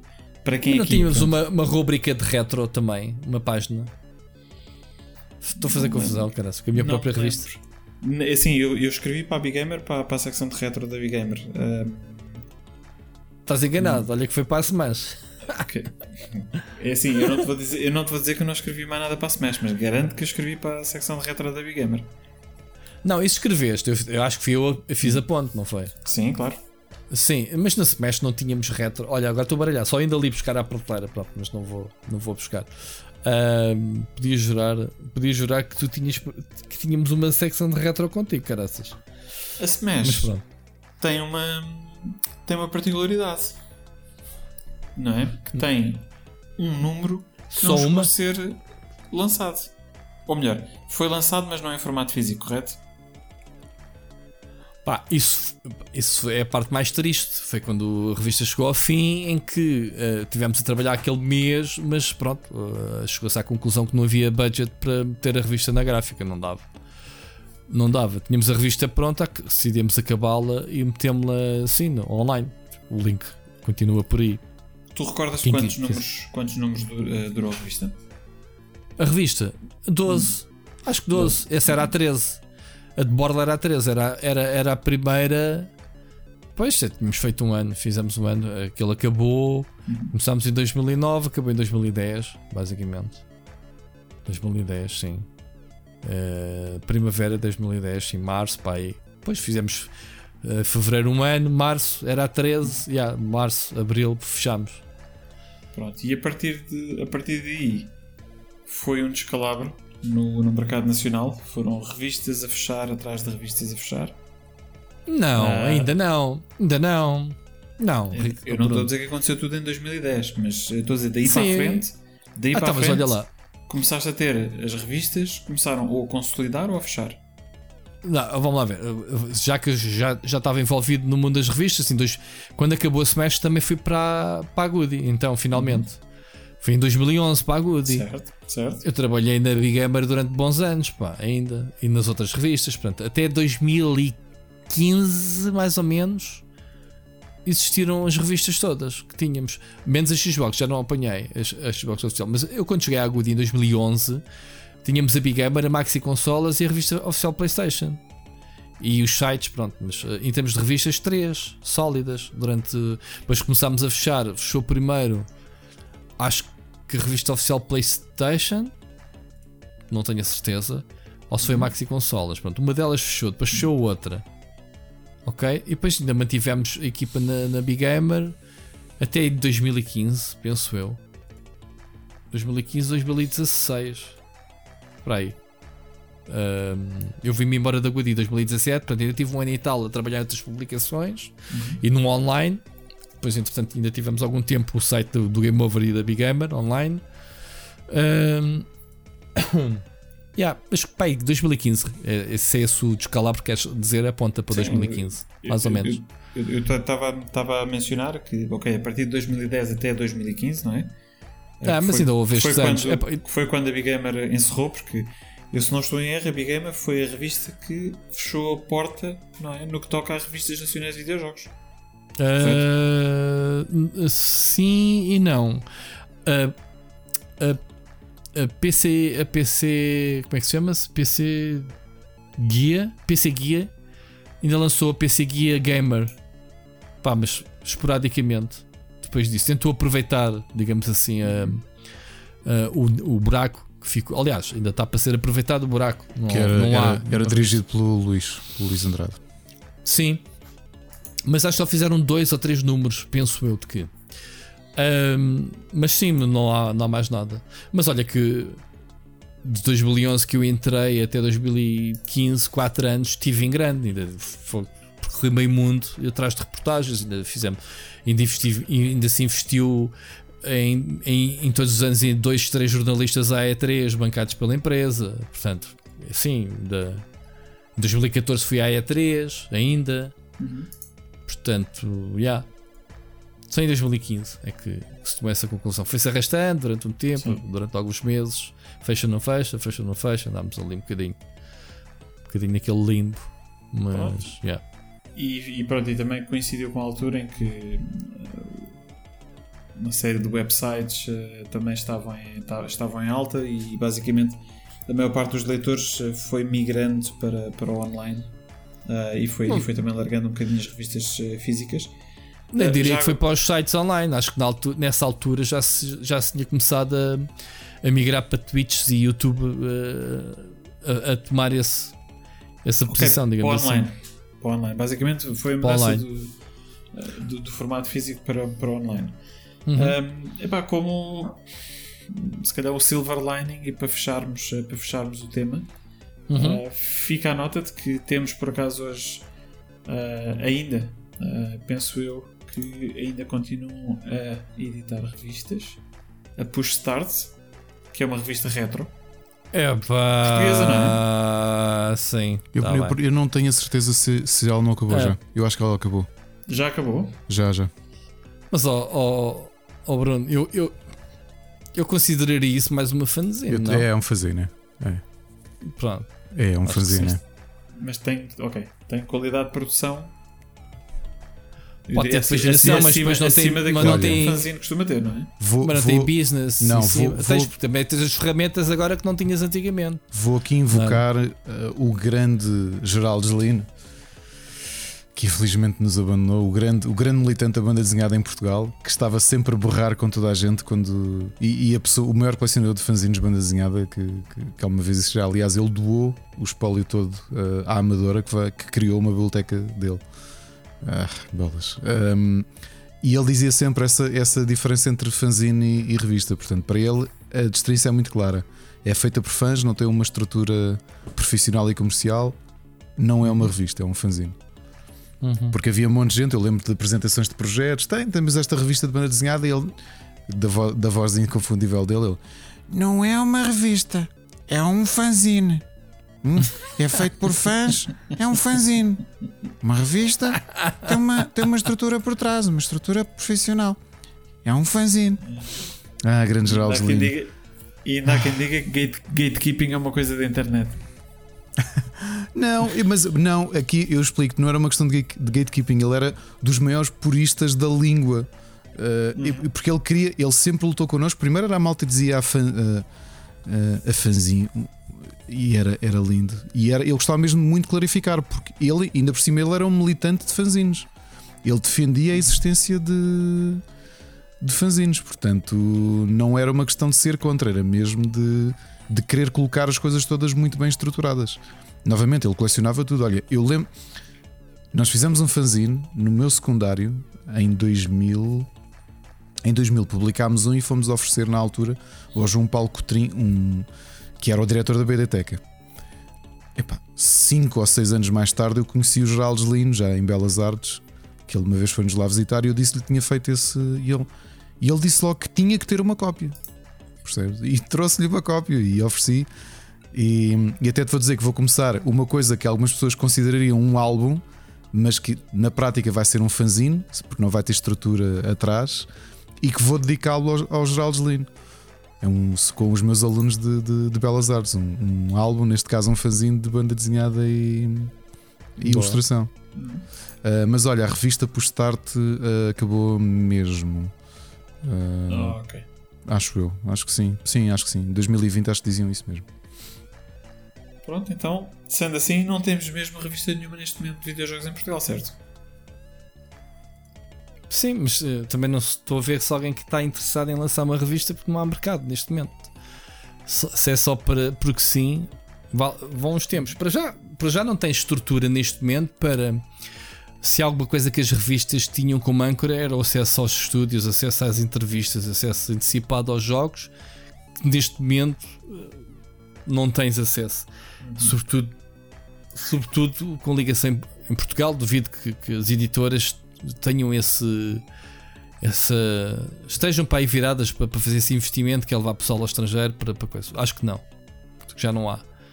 Muito difícil ter esse apoio. E, pá, e depois vais fazer o mesmo que fazes na net.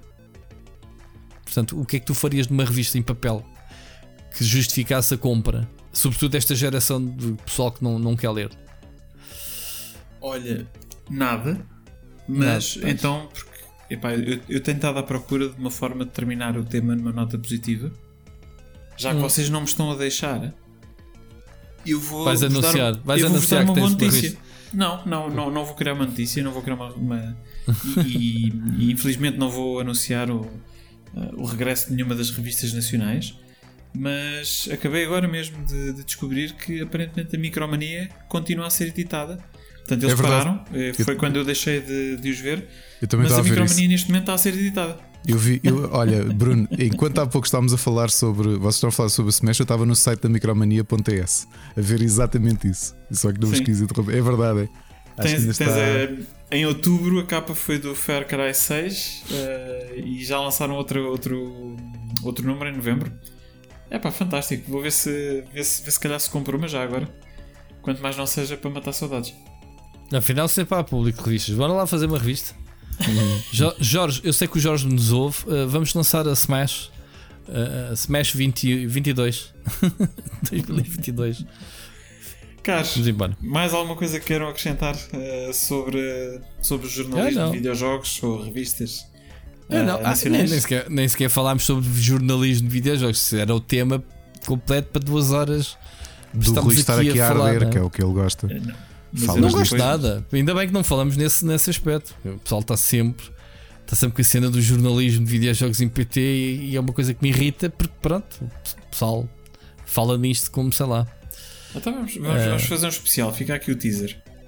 Uh, numa das próximas edições vamos, fazer, vamos falar especificamente não sobre revistas, mas sobre o jornalismo de videojogos em Portugal. Retro. É? Podemos, até, podemos até se calhar convidar, convidar alguns ilustres convidados, porque. O Paulo Dimas, isso, que é que não convidas? Isso é que era. Temos acesso, não é? Tem, tem, temos acesso a muitos dos, dos pioneiros e muitos dos participantes. Olha, não temos. olha eu num dos numa das últimas edições que fiz do Lisboa Games Week tive o prazer de organizar um painel do qual o Rui fez parte com o Vitor Crespo, o Nuno Catarino, o Pedro Nunes e o Gonçalo Brito. Foi ou não foi, Rui? Foi. Que infelizmente não foi filmado, que é uma pena porque foi um grande um, um grande painel de de epá, sobre, sobre a história do jornalismo em Portugal uh, e foi e eu acho que aquilo foi um bocado inédito conseguir reunir pessoas de não digo de gerações é, o, diferentes, o, mas o, o Catarino foi um, um dos, principais. O Catarino foi, para quem não sabe, sim, teve no Templo dos Jogos uma das também, pessoas é? do Templo dos Jogos, sim, os cassetes. E ele a, explicar-nos o processo era, era brilhante. Aliás, isso são histórias que ele pode contar. É só quererem que eu, que eu digo, mando uma mensagem e ele, e ele participa na boa. Tive com ele há pouco tempo, no jantar da bola. Então, Continuamos a jogar, fica, continuamos fica o teaser e fica a promessa de que havemos de fazer então aí um, um, um especial de corrida sobre jornalismo com, Hum. com alguns convidados especiais. Eh, Depois nós organizamos isso. Parece-vos bem? Parece, parece. Muito bem. Então, olha, se calhar avançamos aqui para o nosso primeiro ao som da nostalgia, que eu tenho a certeza absoluta que alguns dos nossos ouvintes eh, já estão a ressacar e eh, de ouvir a nossa voz e não estão a precisar de uma musiquinha para limpar o, o palato. Um, este, primeiro, este primeiro tema foi uma escolha do, do Rui, portanto, vamos ouvir e depois o Rui fará o enquadramento. Vamos lá então. Ok.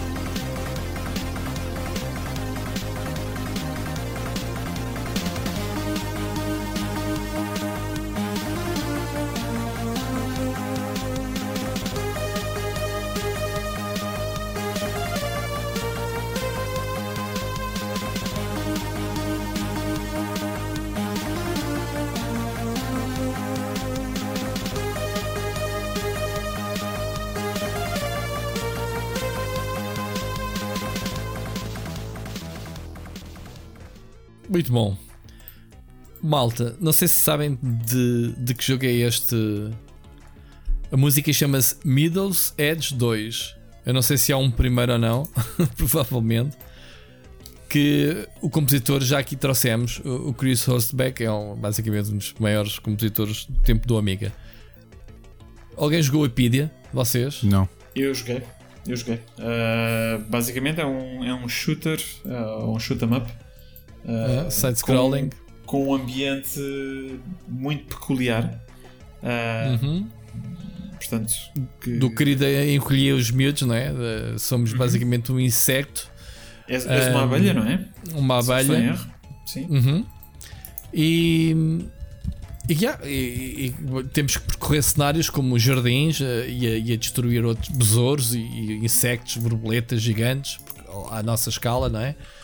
Eh, E é, é isto, é um jogo tipo R-Type, só que estupidamente colorido. É um jogo de amiga em que pá, os cenários de paralaxe de fundo eh, são brutais, sempre com ervas, sempre com nuvens, sempre muito colorido, vá, no seu, no seu geral.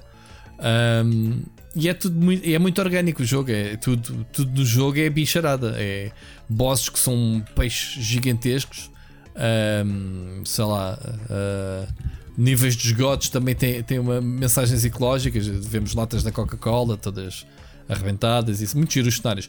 Pá, depois é um shooter, ah, estou aqui a ver, por exemplo, relembrar um boss que é uma boneca de trapos ah, toda, toda partida deitar lasers pelos olhos. Coisas que a gente, pronto, na altura, já aqui falámos do, do Agony que não fazia sentido nenhum os níveis e os inimigos e, e em relação à, à música e aos cenários, e este é um bocadinho também por aí. E os de Fazia-se Burger bastante. concordam que o jogo não faz sentido nenhum.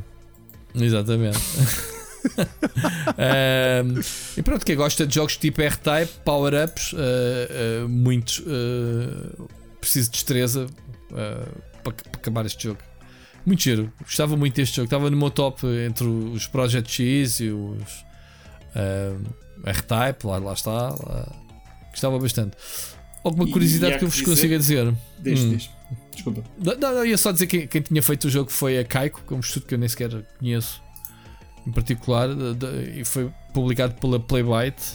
A, Kaiko, não sei se sabias que era com ex-funcionários da Taito.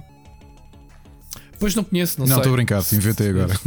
É muito Ah, pouco provável que Não, seja mas- verdade. Como eu não, como eu não conheço, não, não, não, não sei, mas pronto. A Playbyte deu origem à, à Blue Byte, né? Uhum. Uh, que entretanto está na. é da Ubisoft, pertence à Ubisoft neste momento. Um, que foi a criadora do Settlers, digamos assim, a editora, atenção. Uhum. Um, o que é que eu vos posso mais dizer sobre este jogo? É pá, não tenho aqui, sei lá, abrindo o Wikipedia aqui para vos dizer qualquer coisa, mas não, Não, é assim, tenho. se calhar só, só deixa-me comentar aqui duas coisas muito rapidamente. A primeira é, é sobre a música, pá. Acho que é das melhores composições do Amiga. Eu provavelmente colocarei esta música ah, com alguma facilidade no, no- no- top 5 de, de Uhum. melhores músicas do Amiga, porque acho que ah, epá, é uma composição bastante rica.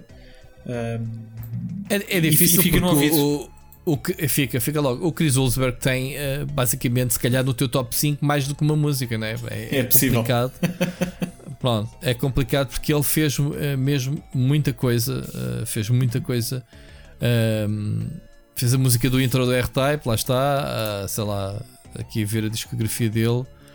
Enfim, ele tem muitas, muitas eh, músicas, o, Turrican, obviamente, já aqui trouxemos. Portanto, é o, o, o Sírio uma vez disse, quando, quando lançámos o episódio com o Turrican, ele diz: Eu desconfio que ele ainda vai voltar. Portanto, e cá está, cá está ele com, com o Apidia, que é basicamente brutal.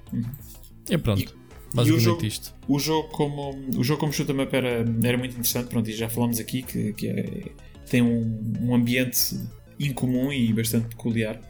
Portanto, quem, quem goste eh, ou queira reviver É, é Eh, incomum porque estes shooters estão, estão associados a jogos de naves e isto não é nada um Exatamente. jogo de naves, é, simplesmente um jogo de insetos, não é? Que é, que é a mesma coisa. Se formos a ver, se formos Sim, a ver, isto, isto ele- deve ter uma ele história por funciona- trás. Porque, Uhum. Ele funciona da, Ah, mes- ah. da- da mesma forma, não é? Ahm, não, e eu queria, eu queria só salientar uma coisa que é quem tenha saudades ou, ou queira eh, jogar, vá lá, um- uma sequela espiritual, ahm, pode ir ao Steam e procurar um jogo que se chama Bee Kier. Portanto, B, B-E-E de abelha, K-Y-R, portanto, Bee Kier, Reloaded. Ah, Ok. e, e vocês vão ver imediatamente que, que tem, toda, tem toda a pinta de ser uh, um- Uma sequela espiritual, Epá. do, do Apidia. Portanto, há aqui uma clara inspiração ah, no jogo. Portanto, quem quiser aproveitar um- uma, uma versão mais moderna do, do pode, pode ir aqui. Olha, já Mas agora deixar-vos um uma vídeo- dica. Posso deixar uma dica? Como estamos a decorrer a, a Autumn Sale, se quiserem, até tem os dois Bikir, o Bikir e o Bikir Reloaded, por 2,02€ o conjunto. Ok.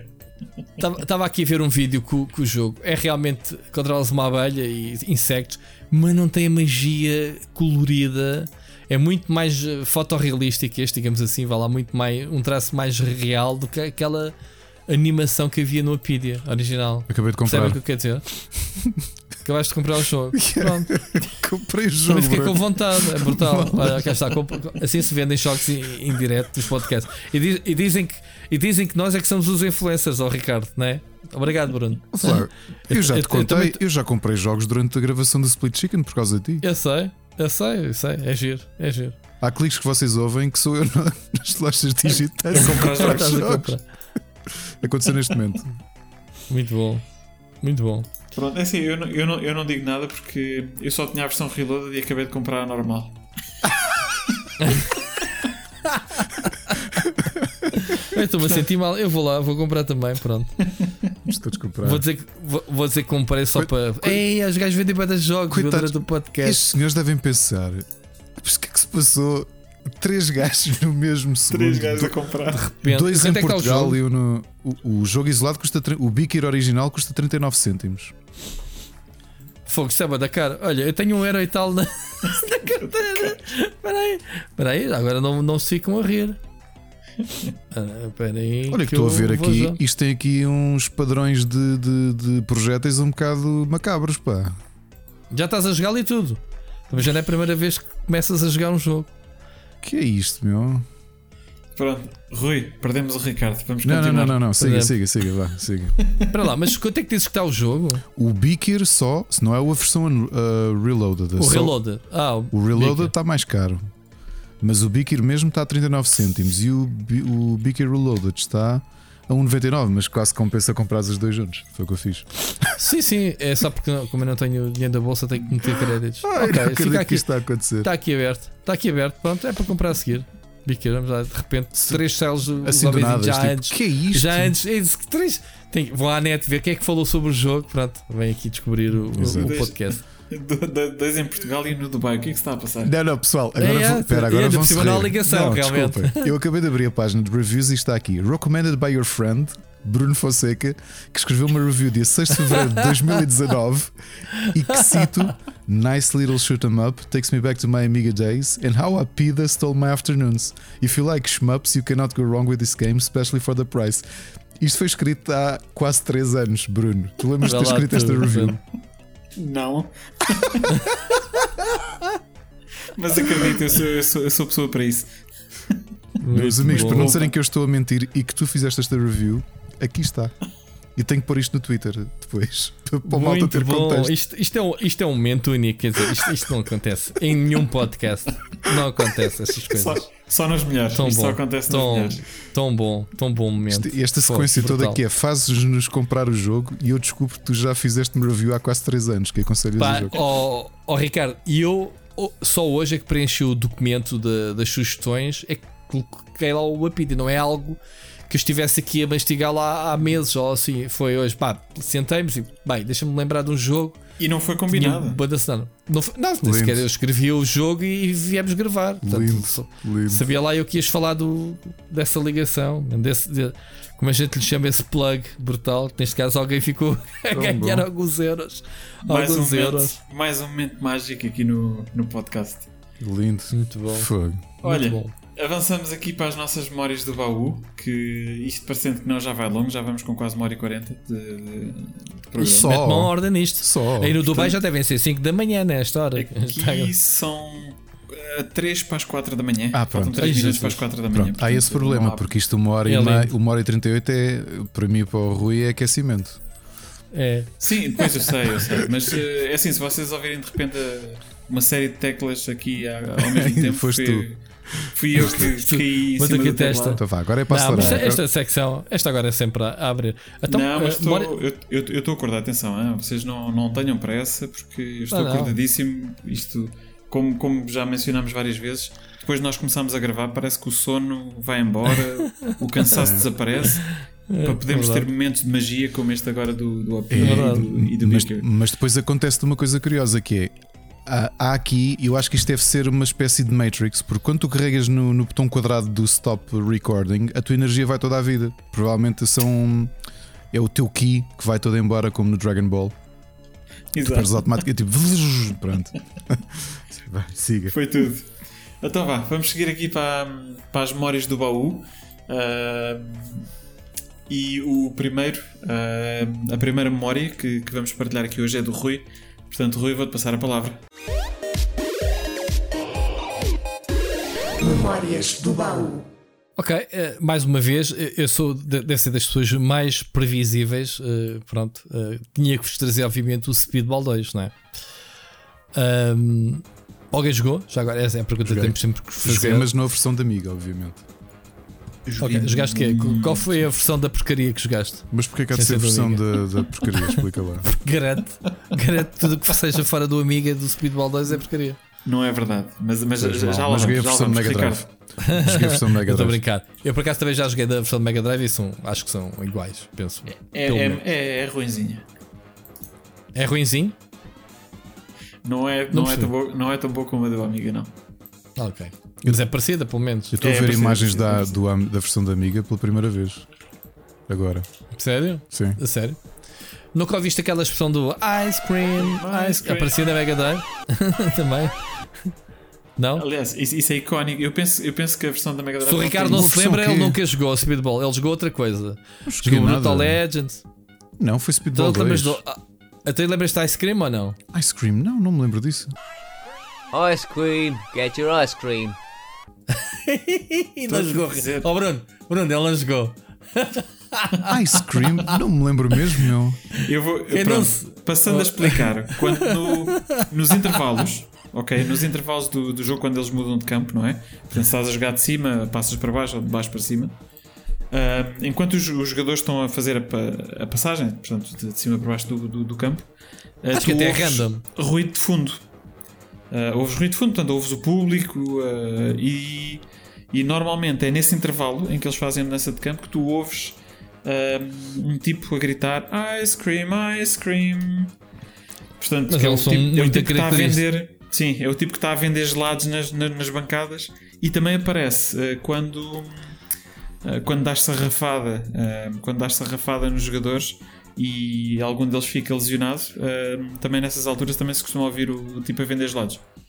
Que engraçado. Olha, estava agora a comprar as duas versões e realmente a, a versão da Amiga é, é mais bonitinha. é, é, é. Isso é o que a malta, na altura, as plataformas que competiam com a Amiga tinham que se render sempre, não sei porquê. Que era sempre assim. O pessoal do PC, ei, PC da máquina, depois ias a ver os jogos. Sim, mas, mas Atenção, Rui, este, esta é a tua tempos. memória. Uh, portanto, se calhar partilha primeiro o que tens para partilhar, que é para não, não, te, não te estragarmos aqui o ritmo. Não, quer dizer, o que é que eu tenho a dizer? Isto, isto, em termos práticos, é um jogo de handball futurista, né? Portanto, há Uh, agora já não se faz tanto, mas havia neste tempo havia uma série de, de jogos dedicados a, a, jogos brutais, tanto que o jogo chama Speedball 2 Brutal Deluxe. São jogos em que são, digamos, gigantes, né, cenários no campo, que ele basicamente é dar pera e pontapé do, do, dos, dos inimigos é o que vale tudo. O objetivo para pontuar é, obviamente, pegando a bola de esfera na bola de esfera, na, numa esfera né, de metal e tentar arremessá-la na baliza adversária. Pronto, é um jogo de handball, basicamente. Só que tem uma série de mecanismos no, no campo, sejam uh, pequenas uh, switches que eletrificam a, a, a, bola, que depois que tu, quando rematas, se tocar no, no adversário, manda ao chão. Tens uma série de cenazinhas nas laterais do cenário que também ativas, estrelas, isso dá mais pontos, loops da, da bola, enfim. Um, Epá, e o jogo era bastante completo, não era só ação no campo, tinhas mesmo que gerir uma equipa, uh, comprar e vender jogador. Não sei se comprar ou vender, ou se é só desbloquear, já não, agora esses pormenores, mas criares mesmo uma equipa, uh, tanto que tinhas. tinhas que arranjar substitutos, não é? porque eles até se podiam lesionar em campo, tinhas que, que, que os trocar. Um, e era muito giro fazer essa gestão e essas coisas. O um, que é que eu me recordo mais? Epá, era, um jogo, era um dos jogos, se calhar, o jogo que eu mais gostava de jogar uh, com amigos, sem ser o Sensible Soccer, era este. Era, era o jogo. Uh, vamos jogar o quê? Vamos jogar Sensible Speedball 2. E tínhamos outro que era o Brutal Legends, que era também parecido, só que era, que era scroll, mas esse era Raby. Esse era com vikings, portanto, com espadas a cortar cabeças e isso. É o Brutal Football. não é? Brutal Football, não era? Brutal Não é? Legends Football, uma coisa qualquer Acho que era assim. Brutal Football. Deixa-me lá ver. Brutal Football. Um, pronto, havia uma série de jogos assim. Acho que havia o. Havia outro que era qualquer coisa TV, TV Smash TV, é uma coisa assim que acho É Brutal. Football, sim, já agora só para confirmar. Era Brutal, Brutal Football. Sim. São jogos muito giros. Mais recentemente tens a Cyanide que tem uma série, eh, como é que se chama? Lembram-se? Um, que é baseado nos bonecos do Warhammer, penso eu, uma coisa parecida. Um, que também era futebol com. com... Peraí, deixa-me tentar. Sim, isso é o Blood, Blood qualquer coisa, não é? Bla- ahm, Ah, Blood que é da Focus. O jogo é da a série da Focus. Ah, Sim, sim. como é que se chama? Mas é Blood Football, uma coisa qualquer. Pronto. Esse tipo de jogos eh, com, com brutalidade. É, é mesmo. É o Blood Bowl, sim. Blood Bowl. Mas sim. acho que antes, antes de Blood Bowl eles tinham outro nome, porque era Pai Football, uma coisa qualquer. Mas pronto, é, é- tem a ver com, o- com o futebol americano, eh, digamos assim. É claro que está com as produções brutais. Por acaso joguei os primeiros que eles fizeram. Eu já nem me lembro como é que está o nível dos jogos agora. Visualmente estão muito bonitos, mas não sei como é que está a É, jogabilidade o disto. último que saiu foi 2016. Sim. Mas jogaste ou não? Não, não cheguei, este não joguei. Acho que joguei o 2. Tenho curiosidade. Queres ir lá comprar para dar só a tua opinião? Eu posso Já ser ver a seguir se, se tenho o jogo para te oferecer. jogos. Sempre Ah, aí. mas então o- oferece que a gente coisa. Digo-te já. Enquanto Ah, falas, eu. não, eu olha, que- olha que está o, o Blood Bowl 3 está neste momento em Early Access.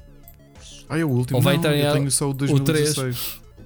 É, at- acabei de entrar na página. Por isso é que eu estou a dizer que estava graficamente brutal. E ah, isto já vai ser jogo de Next Gen. Ok. Portanto, está para sair Blood Bowl 3 em, em 2022, portanto, no início. Então, Rui, queres que eu Ah, te e ofereça é o, o último que saiu? quero. Então, se tiveres, eu, aceito. Está feito. Ahm, Este, este tá podcast. Isto, é- isto, é- isto é é isso, é oferecer prendinhas e isso. Eh, pronto.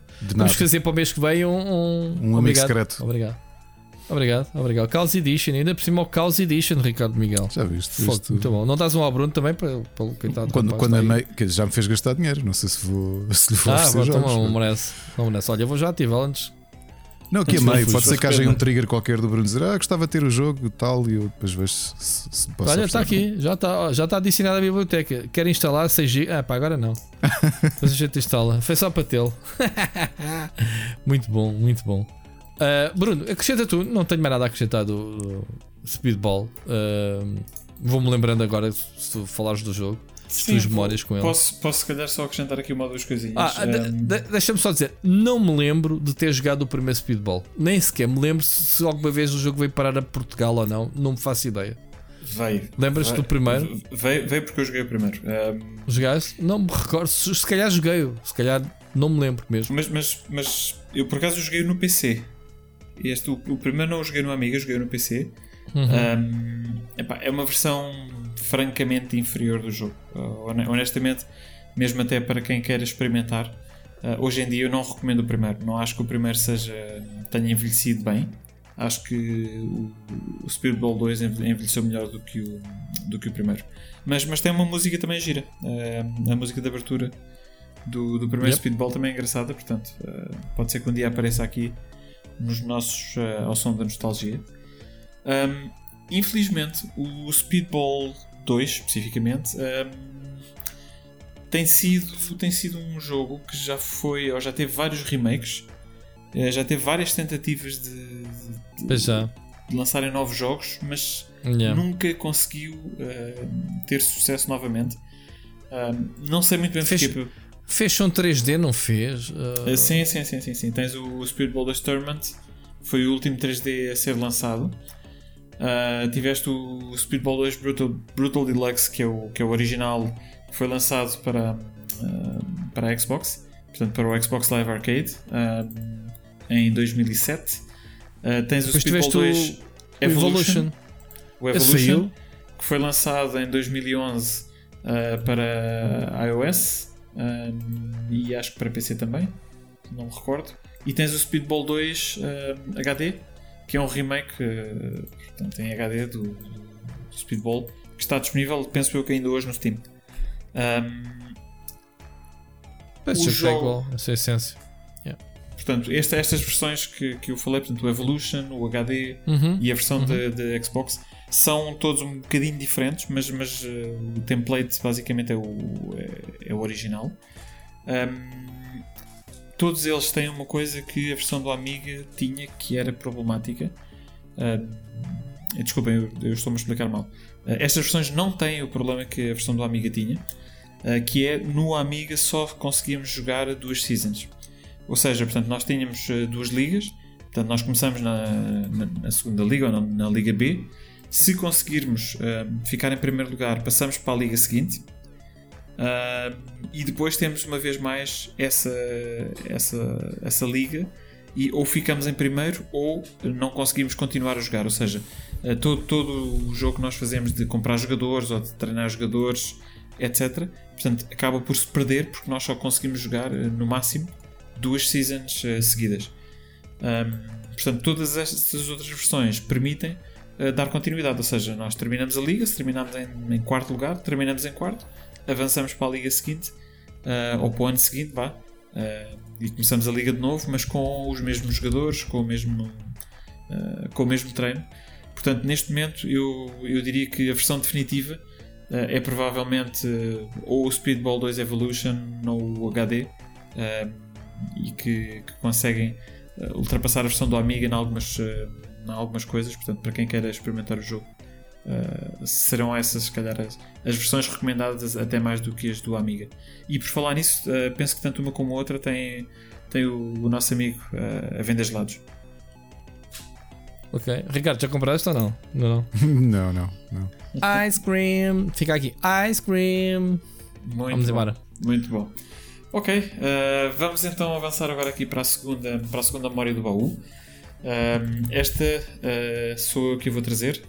Uh, o jogo é o Test Drive, uh, portanto, um hum. jogo de, de condução, uh, de simulação, que na altura se, se poderia dizer que era simulação, portanto, com vista dentro, de, dentro, do carro. Um, e mais do que mais do que, que, o jogo em si, portanto, aquilo tinha etapas. Nós tínhamos que conduzir de etapa em etapa, basicamente que era de bomba de gasolina em bomba de gasolina, uhum. até chegarmos ao final. Um, Sim, não havia competição, era mais de andar a, a só aquele prazer de conduzir um Ferrari, né? na altura o Testa uhum. Rosa. Uhum. Uh, era mesmo a cena do: olha, isto, isto não é para fazeres nada senão curtires. Conduzir. É, uh, mas, mas é. tinha polícia. Tinha polícia. Sim, e... sim, sim, sim, sim. Uh, sim, passava multa. A polícia passava multa, vinha atrás de nós, podíamos evitar porque tinha um radar que tu ias ouvindo o radar e o radar ia aumentando de intensidade. ou seja, tu se quisesse podias travar para quando passasses pela polícia não, não ires acima do, uhum, uh, do uhum. limite de velocidade, portanto a polícia não, não, não, não, não vinha atrás de ti. portanto, o, o, jogo era para a altura, para a altura muito giro. Hoje em dia. Uh, este jogo além... saiu para o Spectrum também, não? Se, uh, saiu, saiu para o Spectrum, saiu para a E este foi dos jogos, sim, mas é, é só para dizer, este foi um dos jogos um, em que se notou a, em que, em que tu, tu pegas nas duas versões e vês o quão anos milhões de luz estava o Amiga do Spectrum. E portanto, e, ou seja, na preocupação na altura também dos estúdios entregarem jogos a todas as plataformas existentes, uhum. não é? Estás a ver? Uh, mas uma diferença de gráfica uh, abismal. Coisa marada. Aliás, o Test Drive 2, o de Dual, também dá para o Spectrum, nem sabia. Sim. E se tu, e se tu repara, se tu é, comprares a versão PC, que seria a, versão que poderias comprar melhor até com a Amiga, porque os PCs eh, eram, eram significativamente mais potentes do que o Spectrum na altura. Uhum. Uh, mesmo, mesmo a versão de PC não, não, não tem nada a ver, a versão da Amiga é muito superior. Um, a minha experiência, no entanto, é com a versão PC, porque, como eu já disse aqui noutros, uh, portanto, noutros episódios, o meu primeiro computador foi um PC1 da Olivetti, portanto, foi um PC. E eh, eu recordo-me que o computador, quando, quando os meus pais me compraram, uh, eles trouxeram-me também uma, uma disquete que trazia vários jogos uh, pequenitos, mas basicamente era uma compilação, era uma, era uma disquete pirata, não é? Portanto, com, com uma compilação de, de jogos mais, mais pequenos. Um, epá, e eu ao fim de, não sei, uma, uma duas semanas uh, estaria a ficar um bocadinho mais aborrecido com, com isto. Uh, e então falei com os meus pais, epá, não se consegue arranjar mais jogos. Uh, E eu recordo que na altura aquilo que o meu pai fez foi uh, ir a uma loja Singer, uh, porque eram, foram eles que, que, que estavam a vender o computador, e tinham nas lojas Singer normalmente jogos em exposição, portanto, para, para atrair o público. E eu recordo de, de, de ir com ele a uma dessas lojas e ele pediu: "Epá, vocês podem, podem copiar o jogo que, que tem a correr. E o jogo, neste caso, foi o, foi o Test Drive. Um, epá, e eu tenho muitas, muitas, muitas horas uh, dedicadas a jogar Test Drive no PC. Uh, e a minha, a minha experiência, a minha nostalgia vai para a versão de PC que tinha uh, um som terrível. Que provavelmente os nossos ouvintes uh, ouviram um bocadinho uh, se- aqui, aqui no, no início. Uh, o som era horrível, epá, uma vez mais a versão da Amiga muito superior. Uh, epá, mas que tenho, que tenho memórias muito boas de, de estar a jogar este jogo, de estar a fugir à polícia, de... E, e tenho também uh, com este jogo uma das minhas primeiras uh, memórias de falhanço da minha carreira informática em que eu nessa altura eu tinha atenção, eu tinha 9 anos acho eu e, numa altura em que a literacia informática não, é, não era aquilo que é hoje, obviamente, não é? e a internet não existia. Um, eu basicamente foi na mesma altura em que eu recebi o jogo, eu estava a ler os manuais todos que vieram com o computador de, de MS-DOS e descobri que dava para fazer o, para renomear os ficheiros. E então, em vez de arrancar o jogo com o nome do, do ficheiro executável, dava para renomear aquilo e meter o meu nome. Ah, e pronto, obviamente que na altura foi Eia pá, que coisa espetacular. O que é que aconteceu? Eu quando fiz o rename deste jogo pela primeira vez, ah, ao dar o comando Deixa- de, de rename, esqueci-me de pôr o, a extensão no final. Portanto, basicamente eu troquei uh, o, o ficheiro que era td.exe, portanto, que é um, é um executável, e renomeei-o para Bruno sem extensão. Que obviamente o computador não reconhece como um executável, portanto eu deixei de conseguir correr o jogo. O problema é que eu na altura não fazia ideia porque é que aquilo não estava a funcionar. Então fiquei pior que estragado, porque tive se calhar duas semanas até o meu pai poder voltar à loja Singer para pedir para copiarem o jogo outra vez. Portanto, bom, e, e é esta história, basicamente é esta, esta pequena história que eu queria trazer aqui Então, mas- e mas partilhar com, convosco e partilhar com os nossos ouvintes, que é mais uma memória de- do meu Sim, do baú baú. pessoal. Olha, deixa-me dizer-te que na altura em que este jogo saiu, e foi um dos jogos que foi muito badalado nas revistas, tipo Ultimate Simulador de Carros, caraças, o Test Drive, epá, e na altura falava-se já em fotorrealismo deste jogo. Eu olho agora para um vídeo e vocês vejam o Test Drive, isto é só ridículo a gente dizer na altura que era fotorrealista, para isso é vocês bem- verem o nosso nível na altura de exigência. Quer dizer, isto era o topo. Topo Eu acho que mesmo. tinha para aí uns 10 frames por segundo, se tanto. Atenção. A malta Pronto, agora que anda aí toda escandalizada que há, há jogos, ah, os jogos de carros agora têm que ser todos a 60. Oh amigos, Estava, venham jogar a altura 10 em- frames por segundo e depois digam-me alguma Exato. coisa. Estávamos na altura em que o Ferrari Testa Rosa era o carro, era o carro do momento. Man, este, carro- este jogo juntava o Porsche, o 911, o, Sim. o Ferrari Testa Rosa, e mais não sei o quê, que era uma coisa estúpida mesmo. Enfim, boa memória, por acaso. Grande boa clássico. memória. E pronto, eh, a minha memória pronto, era, era era isto. Ricardo, eu acho que tu também tens uma memória para partilhar connosco hoje, não tens? Que ser, senhor. Um jogo que eu tentei jogar há uns anos e pensei, por que raio é que em miúdo eu consegui passar isto e agora estou-me a ver grego. Falo de um jogo. Se calhar porque envelheceste e não tens reflexos que tinhas antes. Ou se né? calhar não tenho tempo para investir para, para, Exato, para bat- também é fator. para bater ali eh, tempo. Pay to win, man. Compra. Neste, custo, neste caso, o Pay to Win era o tempo que eu tinha disponível. Estou a falar de um jogo de, vidas extras. um jogo de 88 que foi lançado originalmente para arcade, mas logo nesse mesmo ano uma versão para a NES. Falo eh, no- de um jogo que no, no seu país original, o Japão, chama-se Ninja Ryoku- Ryokenden. Na Europa se chamava Shadow Warriors, mas que todos nós conhecemos como Ninja Gaiden.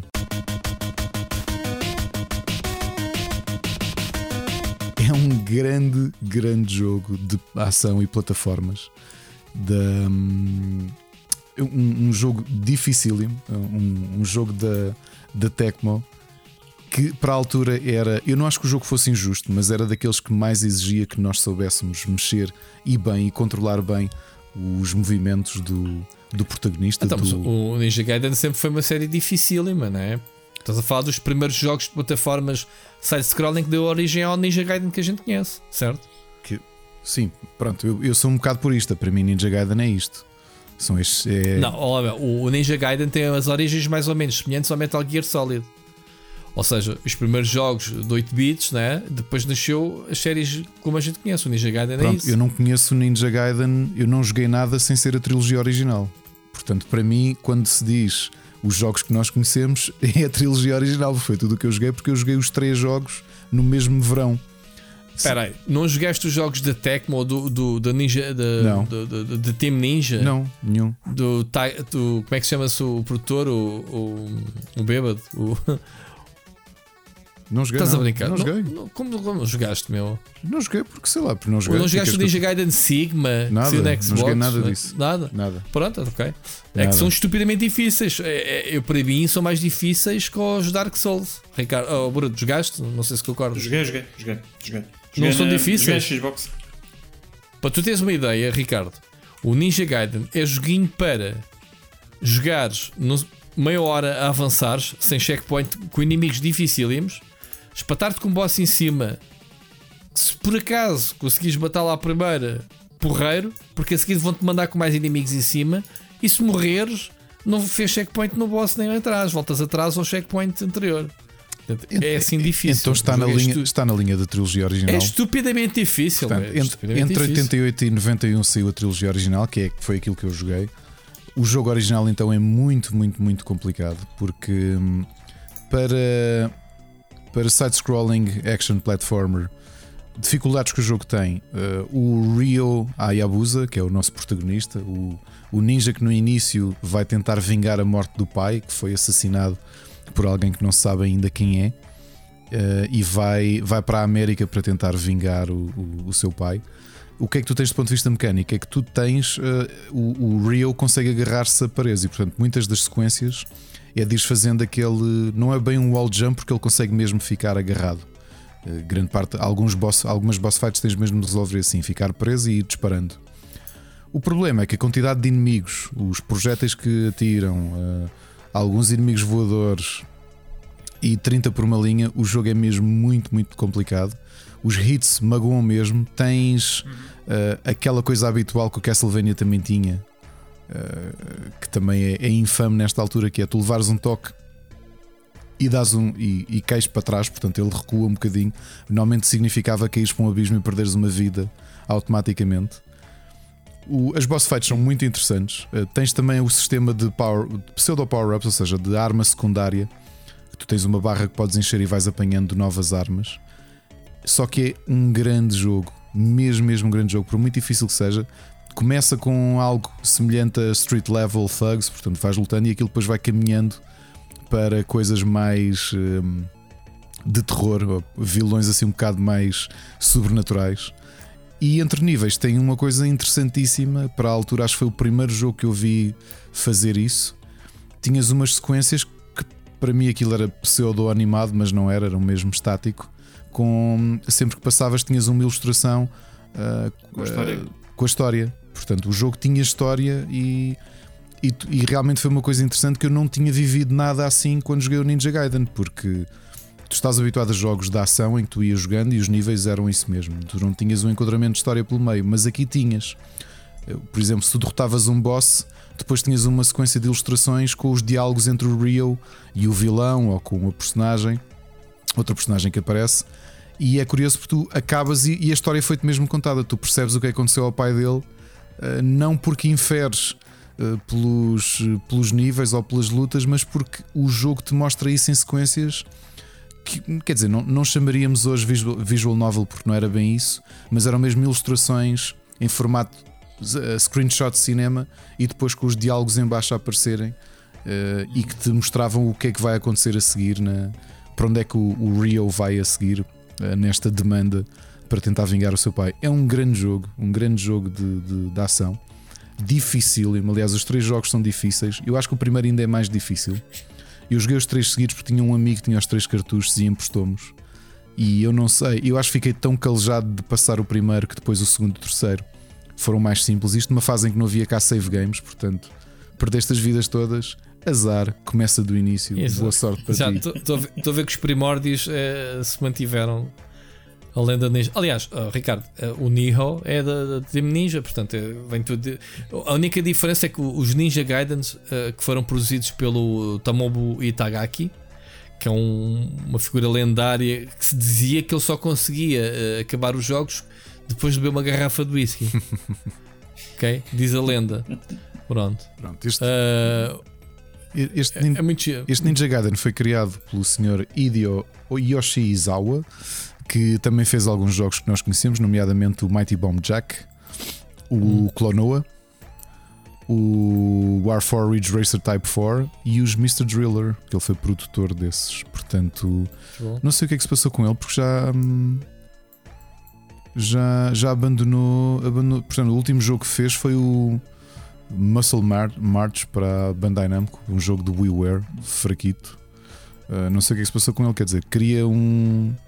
Queria uma série tão lendária como o Ninja Gaiden e, e, e vá o Clonoa também, não é? Tem, tem um certo following e depois desapareceu por completo.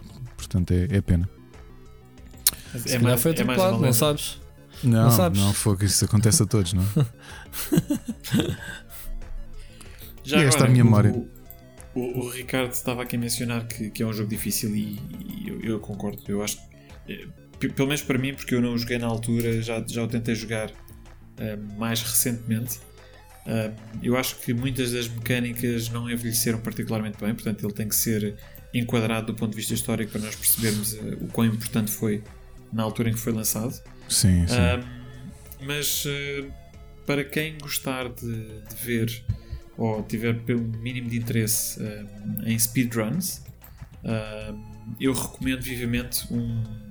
Eu vou-lhe chamar um mini documentário ah, que, que está disponível no, no YouTube ah, que se chama mesmo The History of Ninja Gaiden World Records ahm, e que conta, conta a história. ah, diz Ricardo, desculpa. Não, é que estás a dizer isso, era o vídeo que eu estava a olhar no YouTube. Sim, Uh, eu, eu, coloquei, eu coloquei aqui no, no nosso chat se, se, se- Ah, ok. se- se quiserem. Um, que, que epá, conta uma história muito gira. São, acho que o vídeo tem à volta dos 44 minutos. Uh, e, conta, e conta a história de, de como, de como é que o speedrun foi feito. E, e dá para perceber muito bem uh, o quão técnico ou o quão, uh, o quão técnico tem que ser um speedrun de, deste jogo. E é, eu acho que, foi, que, é, que é muito interessante de, de ver. Portanto, eu recomendo, uh, Ricardo, em particular para ti, porque tu conheces o jogo e, e estás familiarizado mais ou menos com, com o quão difícil é. É- Acho que, acho que vais apreciar ver este, este Oh Bruno, documentário. é que tu olhas para o jogo ainda hoje, es- esqueces que é de 88 e pensas que, do ponto de vista mecânico, eh, para ainda ser um, um, um side-scrolling action platformer que tu podes ir, eh, tu também escalas, tem verticalidade, ou seja, do ponto de vista de escala, o jogo era muito grande porque os níveis tinham. Tinhas tudo, não é? Portanto, tu ias andando para a direita, depois subias, depois ias para a esquerda, tinhas montes de abismos. Os saltos eram muito difíceis porque estava tudo feito em que tu apanhavas aves ou apanhavas inimigos que te batiam, ou seja, estava tudo feito para tu te para tu caíres. E tinha outra coisa muito inteligente que era muito difícil de, de- de calcular, que era, por exemplo, o facto de poderes usar a espada para destruir os projéteis que eram enviados. Alguns deles, não eram todos, mas alguns conseguiam fazer isso. E era o, o, o- jogo era difícil por tudo, porque em sequências tu tens. eh, Estava aqui a andar um bocadinho à frente e ver porque era uma coisa que eles faziam muito. Tu tens uma sequência de platforming muito difícil e ao mesmo tempo vem a correr atrás de ti um grupo de inimigos que são mais rápidos do que o teu, a tua animação de, de deslocação e tu vais levar dano quase garantidamente porque eles vão, tu não vais conseguir destruí-los a todos. Portanto, vais ter que fazer Vê, muito ó- bem o, o timing de Ricardo, salto. vê o vídeo. Vê o vídeo que tu vais gostar, tu vais ver o- as técnicas que são utilizadas ah, para ultrapassar ah, algumas partes epá, e é brilhante. Tu vais gostar disso, de certeza. É, e depois tinha coisas que se calhar agora os autores pensariam duas vezes em fazer. Eu lembro, por exemplo, os níveis que ainda eram de cidade, os primeiros. tu tinhas, imagina, ias andando e a meio tinhas umas placas de loja, só que, só que essas placas, eh, tipo aqueles neons, eh, como as da farmácia, como nós temos cá em Portugal, as da farmácia, eh, elas são. O jogo é 2D, mas elas eram saídas, ou seja, tu conseguiste segurar-te nelas. E às- eu lembro-me perfeitamente de levar muito dano. Porque elas às vezes estavam colocadas em sítios que eu queria saltar para fazer um ataque e um ataque com espada e salto e ficava agarrado a uma placa. Uh, portanto, é um jogo muito difícil. É, é um jogo que necessita. Eu acho que todos os jogos de 8 bits que joguei, eu joguei muitos jogos de action platforming, é capaz de ser o mais difícil porque, mesmo Mega Man 1 e não só, que eu acho que são jogos difíceis, o Ninja Gaiden necessita de um domínio de controle como eu acho que havia poucos jogos na altura a exigirem, porque uh, a, abran- a- a- a vastidão de coisas que tu consegues fazer, seja segurar-te, atacar e saltar, eh, saltar a partir de um ataque, disparar os projéteis que quando tens os power-ups. Ah, Estava aqui a ver, agora está-me a lembrar. Sequências de, de, de platforming que eu acho que são altamente injustas. Está a ver aqui uma sequência que é: tu tens uma plataforma que está debaixo de um penhasco, portanto, tu tens de ir caindo e agarrar-te aos lados e depois saltar para, esse penha- para essa plataforma que está debaixo de tudo, mais provável é caíres e perderes uma vida. Pá, este jogo era muito difícil. Continuo a achar é que é muito bom e as boss fights são todas eh, excelentes, muito criativas e, e excelentes. Aliás, o, o Ninja Gaiden pertence àquela categoria de jogos que só de jogar faz crescer pelos no peito. Por isso é que eu sou tão Portanto, peludo, sabes? Que eu, Independentemente de ser homem ou mulher. Portanto, É, é. quem joga Ninja Gaiden vai, vai, vai, vai ter pelos no peito. Aliás, sabes que isto na minha família, de geração em geração, desde o meu avô, nós vamos tendo cada vez mais pelos no peito. Por isso é que eu espero que os meus filhos não sigam a tradição. Mas acho que eu fiquei assim com pelos até nas costas e nos ombros. Foi de chegar a trilogia de Ninja Gaiden no verão, ahm, quando estava ali na pré-adolescência. Aquilo se lhe deu-me ali um boost qualquer e eu fiquei assim, tipo meio macaco.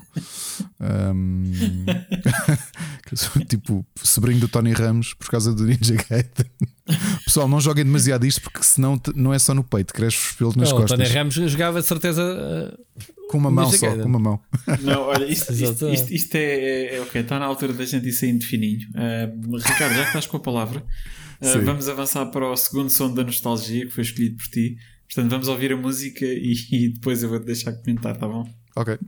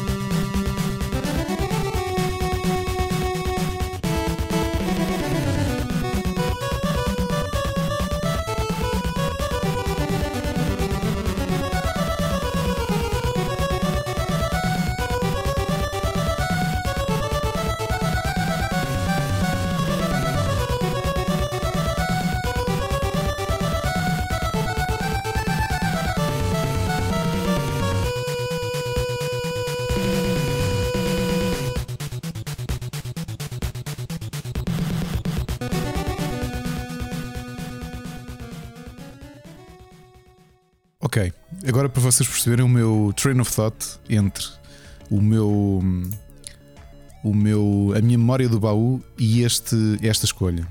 e antes de dizer o porquê da, da escolha, que eu, aliás, o que é que faz desta, desta música importante? Eu gosto muito, eu joguei muitas vezes o Batman da videogame, que saiu em 89 para a NES, mais um jogo da Sunsoft, que te fez logo as duas versões, como tinha feito do, do primeiro som que eu trouxe no primeiro episódio, que foi do Batman Return of the Joker, mas a versão de Game Boy que foi composto pela Manami Matsumai. Neste caso, o compositor foi o mesmo e foi o jogo que antecedeu esse tal Batman Return of the Joker, também da Sunsoft. Da Sunsoft. Qual é que é a diferença? Porque é que eu trouxe? Do ponto de vista mecânico, eu joguei este Batman muito pouco tempo depois do, do. E ainda tenho o jogo, muito pouco tempo depois de jogar no Ninja Gaiden. Ele saiu mais ou menos um ano depois do Ninja Gaiden chegar ao mercado. E é o Batman mais diferente de que eu alguma vez joguei. Aliás, tem mecânicas semelhantes depois ao que a sequela tem, o Batman Return of the Joker. Porquê?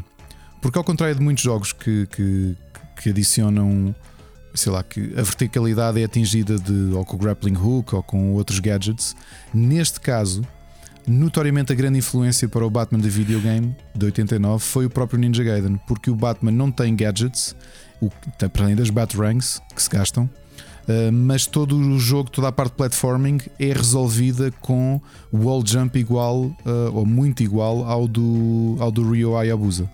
É um jogo também muito difícil. O último nível eu lembro-me de ser altamente memorável, em que nós escalamos uma torre onde no topo vai estar o Joker a música que eu vos trouxe chama-se Streets of Desolation. Há milhentas covers pela net, especial, especialmente guitarristas. É uma grande música do Naoki Kodaka, eh, que, hum, que é um professor de música japonês que trabalhou para a Sunsoft, que já não faz bandas sonoras há 24 anos. Portanto, acho que se dedicou quase exclusivamente uh, a dar, dar aulas na Universidade de Daido, da. Ele neste momento leciona música baseada em computação e teoria musical. Portanto, abandonou mesmo a, a, a sua veia de composição, o que é uma pena, porque ele fez grandes, grandes eh, bandas sonoras, não só deste Batman, mas foi ele que fez o do Platoon, foi ele que fez o do, hum, do Spy Hunter, do Blaster Master, do Albert Odyssey. Tudo isto são bandas sonoras do Naoki Kodaka e é uma pena que, pronto, que ele tenha decidido a seguir pela carreira, pela carreira académica. Uh, outra curiosidade deste Batman, Batman de videogame, obviamente que ele surge com ligação, aliás, o símbolo faz lembrar a capa do filme do, do, do Tim Burton e não é por acaso. Portanto, a Sunsoft lança este jogo a tentar beber do sucesso brutal que o Batman estava a ter graças à, à chegada ao cinema do filme protagonizado pelo Michael Keaton. Há proximidades com o filme, obviamente que o Joker é o vilão final, mas temos hum, temos outros vilões ali pelo meio e tanto como bosses como como minions e, e continua a ser um grande jogo e está a ter um, um efeito que, costuma acontecer. Não é? Estamos aqui a falar no, no Pixel Hunters e dá-me sempre vontade de voltar a jogar jogos que aqui falamos. E está-me a acontecer isto com este Batman da videogame, que é um grande jogo que já agora tem, quando puderem vejam no YouTube, tem uma sequência, tem um.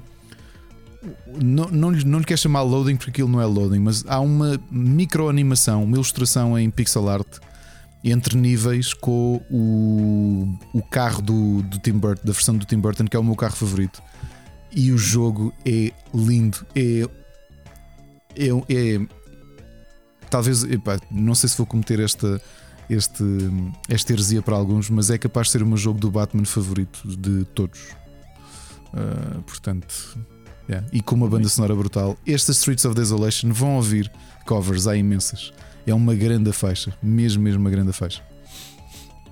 E é uma grande recomendação. Um, eu não joguei, um, mas depois de, de tamanha uh, ou de, ou de da, da, forma como verbalizaste que... Oh, mas é difícil, não é difícil ao nível do Ninja Gaiden, mas está muito Pronto. perto. Muito, muito, eu, muito eu perto. ia te perguntar se faz crescer também pelos no peito. Faz, faz, faz, é faz, faz.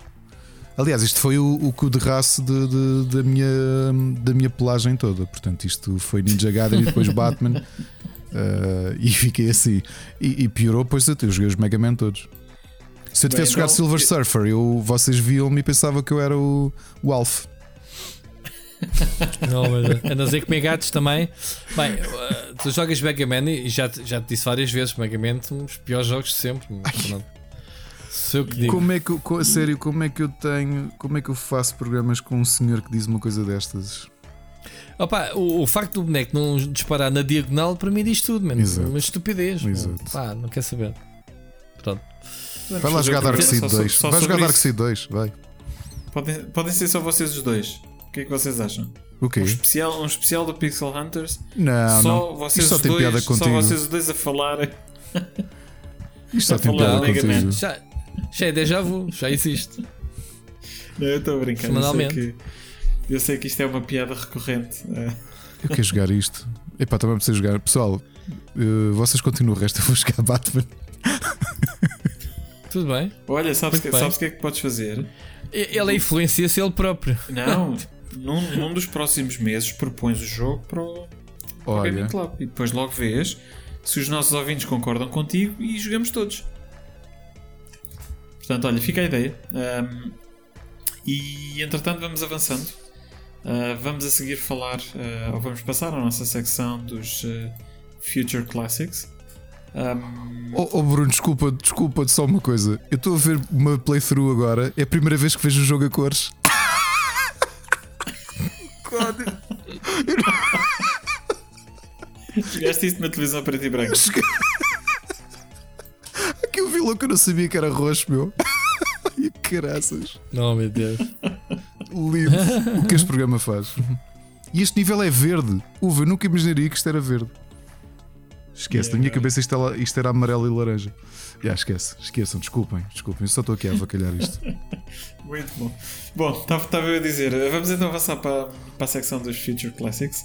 Ahm, desta vez vamos ter aqui um, um introit especial, ah, porque, hum, como, como a maior parte dos nossos ouvintes ah, sabe, ah, se, houve, se houve o Split Chicken normalmente, que terminou, terminou há pouco tempo o IndieX de 2021, ah, no qual ah, o Ricardo ah, teve uma, um papel uh, fundamental na organização do evento e o Rui também participou. E eu penso que epá, seria excelente se nós conseguíssemos, de entre aqueles que foram os participantes do evento, escolher um jogo, Ricardo, que, que se possa considerar então, ou que possamos dizer, epá, se calhar isto daqui a 20 anos ou daqui a 30 anos, um, de haver uns malucos quaisquer que vão estar a fazer um podcast e que vão estar a dizer: epá, este jogo foi um clássico. Ricardo, tens alguma coisa a dizer sobre o tema? Olha, eu tinha vários para escolher. Uh, escolhi um porque. um, e a explicação é simples: o Hollow Knight é um jogo de referência para muita gente. E, e tivemos um candidato chamado Haiku the Robot, que é um grande jogo que é em muita coisa semelhante ao Hollow Knight. O próprio autor disse que muito do sucesso que ele teve em Kickstarter deveu-se às pessoas identificarem algumas semelhanças, sendo que este Haiku the Robot é em pixel art e ele tem desenhado o jogo todo e construído o jogo todo com inspiração ah, nos backgrounds e na forma de construir imagem do Game Boy. Tanto que o próprio jogo tem uma paleta ah, reduzida entre os roxos e os laranjas. Mecanicamente, era aquilo que eu disse no outro dia no. agora já estou confundido. Não, disse ontem ao Miguel Cruz ao telefone sobre o Haiku the Robot, que é tu tens uma, um grande revivalismo de indie developers que estão a fazer jogos pixel art. Os jogos com pixel art, jogos em, em 2D, 8 bits ou 16 bits. E há uma coisa curiosa, justamente os de- developers mais jovens, portanto aqueles provavelmente que nem sequer 30 anos têm, é que, a que eles próprios estão a emular um bocadinho a experiência de, ou a memória de jogos de 8 bits. E o que é que eu quero dizer com isto? Que muitas vezes tu vês jogos eh, que, têm saído, talvez um pouco por moda, portanto, querem fazer jogos de pixel art porque identificam-se com a estética, porque têm, entretanto, foram jogar um jogo Y ou Z, mas há coisas que não conseguem emular, que, por exemplo, que deixam, eh, deixam um bocadinho no- nos defaults da- do Unity, por exemplo, que é aquele feedback que tu tens de um jogo eh, bem aprimorado, porque tu tiveste ótimos exemplos eh, antigos Tiveste maus exemplos de má movimentação e de má controle de personagens, e depois tiveste bons exemplos que, obviamente, estavam ali mais. A Nintendo, obviamente, que era um grande exemplo de ótimos programadores que sabiam afinar na perfeição os, li- os limitados movimentos que tu tinhas para o teu personagem, mas todos eles eram altamente fluidos e altamente bem conseguidos e com bom feedback. Eu enquadro este Taiko do Robot dentro desse aspecto, portanto. Tem muitas semelhanças, obviamente, com o Hollow Knight. O próprio autor admitiu que ele adora o Hollow Knight, gosta muito de gosta muito do jogo, eh, é um conhecedor profundo e, e- e começou a desenvolver este Taiko do Robot. Eu acho que ele pode vir a ser um, um, um clássico futuro. Primeiro, por estar a ter um bom following. Segundo, por beber dessa, desse sucesso do próprio Hollow Knight. E terceiro, porque daquilo que eu já joguei é mesmo um grande jogo. E, e acredito que se calhar daqui a 20 anos vai alguém estar a dizer: epá, lembro-me quando, quando joguei o Haiku do Robot, estava à espera do Silk Song, aquilo nunca mais saía, e então comprei o Haiku do Robot como, como sucedâneo e, e fiquei contente. Portanto, acredito que dos muitos que nós pudéssemos ou possamos vir aqui dizer do IndieX que v- virão a ser clássicos, este parece-me assim mais óbvio que, que, que tem essa possibilidade. Uma vez mais, Metroidvania a dar cartas. É verdade, é verdade. Uh, e um grande Metroidvania. Acho que o jogo tem mesmo muito potencial. E a ser feito por uma pessoa sozinha, que é a coisa que mais assustadora ainda. Então é um bocado como o Axiom Verge, não é? Também foi feito Exato. só por uma pessoa. E é o sucesso que é. saiu- Exato, e saiu um jogo eh, brilhante, portanto. Ok, olha, eu não conhecia, eh, vou. hum, Já, já coloquei agora na, na minha wishlist. En- Enquanto tu estavas a, a falar sobre o jogo, fui ao Steam e já coloquei na wishlist. Portanto, vamos ver. Mais uma, mais uma compra. Rui, tens alguma coisa a acrescentar? Não, eu não, não vi o jogo, sinceramente. Uh, tem bom aspecto. Ok. Mas Então? pronto, Feature Classic. Vamos ver, vamos ver. Daqui a, daqui a 30 anos, eh, quando nos reunirmos, logo, logo, logo discutimos se realmente se transformou ou não num, num clássico. Quando sair o Haiku, Ah. do, Ro- o Haiku do Robot 7. Exato. ok, vamos então avançar. Eh, o próximo. O próximo Future Classic eh, sou eu que o, que o trago eh, e vou fazer um bocado de batota. Vou trazer uma série em vez de, de trazer, de trazer só um jogo, eh, mas rapidamente também já vão perceber porquê. Eh, portanto, eu quero propor como Future Classic o, a série Blackwell uh, da Wedget Eye, uh, que é um- uma série de aventuras gráficas, portanto são cinco, são cinco jogos, mas que no fundo eles contam a mesma história.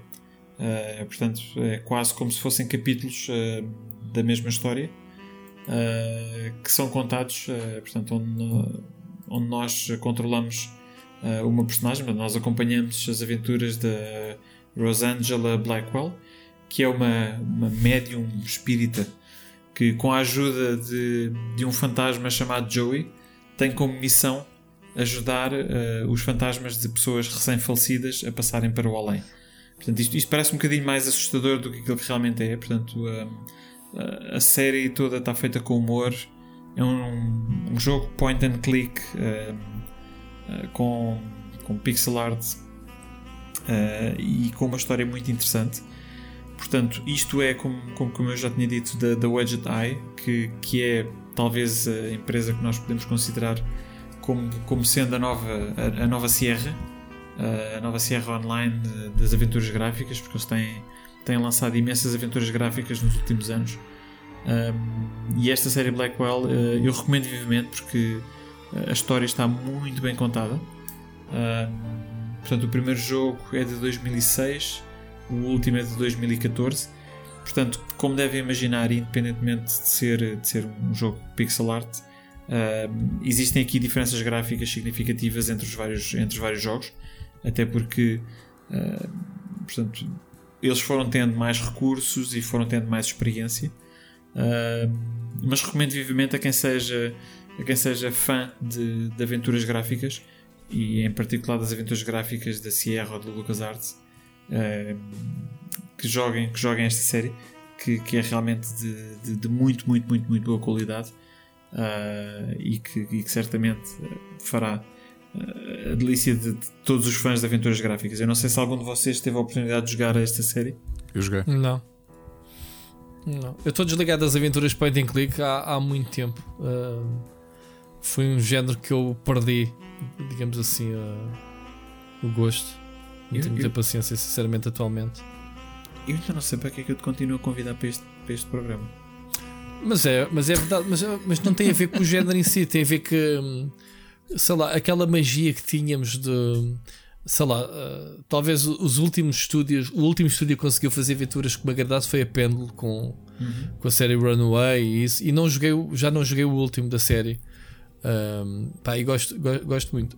Pá, depois disso não sei, não, não, não, não sei explicar. Uh, não sei se porque as mecânicas não evoluíram, o caça ao pixel, uh, enfim. Quer dizer, e, e- e quando evoluíram, evoluíram para o, para o sentido que eu não gosto, que é o que o que a Telltale fe- fez. Portanto, detesto os jogos, como agora os jogos do. do como é que se chama? Life is Strange, que é a mesma coisa que os jogos da Telltale. Pá, detesto, porque aquilo nem sequer tem desafio nenhum. Aquilo é um filme em que tu, pronto, dás os cliques para me ver o boneco, não, não tem desafio nenhum. Portanto, é por isso é que me desencantou o género, não é nada. Não quer dizer que não haja um. O Sibéria, por exemplo, tenho curioso de voltar, se calhar, em breve. Uh, tenho que jogar o 3 primeiro para perceber. Ok. Mas, já. É a minha explicação. Muito bem. Ricardo, tu estavas a dizer que jogaste? Uh, gostaste, não gostaste? Gostei, gostei bastante. Gostei bastante. Uh, acho que joguei até ao terceiro, o Convergence. um, os outros dois comprei e não cheguei ainda, não cheguei ainda a jogar, mas isto quase que merecia. Aliás, como eu disse no episódio da semana passada, quase que merecia pegar em todos, porque eu não joguei seguidos, acho eu. Uh, acabei por comprar os outros dois mais tarde e, e acho que isto merecia ser jogado de enfiada. Uh, num, Sim, Num- e, e eu recomendo, recomendo vivamente, hum, Ricardo. Eu penso que provavelmente os que tu não jogaste são aqueles que eu acho que são os melhores. Ui, ainda pior. Ah. É que eu já acho os outros bons, pá, já acho os outros muito Sim. bons. Sim, então se, se gostaste dos outros, honestamente, ah, tenta, tenta colocar isto na, na tua, na tua lista. ah, porque eu, eu estou convencido que, que vais, vais gostar, vais gostar bastante. E até porque eles fecham, fecham a história e fecham o arco da personagem de forma, de forma muito interessante. Ah, e pronto, e, e é isso. Ah, temos aqui mais um ah, Future Classic, desta vez é o Rui. Já sabemos que não é uma aventura gráfica e não há de ser um, um jogo com pixel Olha, art. É, é- é um, é um jogo que eu tenho um, um, um ódio, paixão-ódio, digamos assim, porque eu, eu joguei este jogo em live. Foi o jogo que o pessoal mais me gozou, digamos assim, mais eh, tens de trazer, tens de trazer mais e não desistas e não desistas. É um jogo estupidamente difícil, se vocês já o jogaram, obviamente, que é o Cuphead. Uhum. Cuphead é, é- é- Estávamos a falar um bocado do Apidia, né? também tem ali da Apidia, tem, tem muita coisa. este, este- este jogo é uma homenagem por si só aos, aos clássicos, né? Neste caso, ao caso dos cinemas dos anos 30, não é? Ao- Ricardo, ajuda-me lá de, Sim, sim, sim, no tempo da Betty da Boop e de- tudo. dessa animação da Betty Boop. yeah. Uhum. E então, uh, epá, em termos sonoros, eh, temos música, eu acho que não há dúvida que a banda sonora deste jogo é uma delícia. Graficamente, o, o design, né? o, o estilo estético de todo o jogo, uh, pá, uma jogabilidade uh, repreensível. Estupidamente difícil. Pá, boss fights. O jogo era para ser inicialmente só boss fights. Depois a Microsoft que apadrinhou né, este, este projeto disse: né, pá, temos que meter aí fillers, temos, tem, tem que meter coisas pelo meio. E então houve aí os, os níveis intermédios, que são basicamente shooters e, e outras coisas. Não sei se vocês gostaram, se jogaram, mas pá, para mim, para mim é um, um clássico. E Toda a joguei, gente está à espera que saia a joguei. sequela. joguei e também adorei. É, epá, acho que está brilhante, está brilhante a todos os níveis. É assim, a animação é como tu disseste. epá, se, se calhar não, não encontro mais nenhum jogo que, do ponto de vista geral, tenha animações com tanta qualidade como, como o Cuphead. Mas saiu-lhes Eh, do. Aliás, cons- é, lembras de termos falado disso? Eh, eles, aquilo custou-lhes muito até a saúde. Eh, não, não- foi mesmo muito agressivo. Foi. Eles fizeram um post-mortem. Porque era um estúdio pequenino, Era, não é? eles fizeram um post-mortem, pá, porque aquilo obviamente que foi animação tradicional, são milhares e milhares de desenhos não é, para fazer uma animação tão boa. E o tipo vinha a dizer estava com um ar completamente destruído. Ele parecia que parecia que estava num, num cenário de guerra há não sei quantos anos, com umas olheiras brutais, mas fisicamente mal. Aquilo foi muito agressivo para, para eles. Ah, o- o problema é que o jogo, desde o primeiro momento que anunciaram o jogo, toda a gente queria jogar isto, porque isto era. é- Já é um jogo. É um trailer que vende, né? Tu, tu, tu numa E3, numa conferência, tu passas um Cuphead e dizes wow.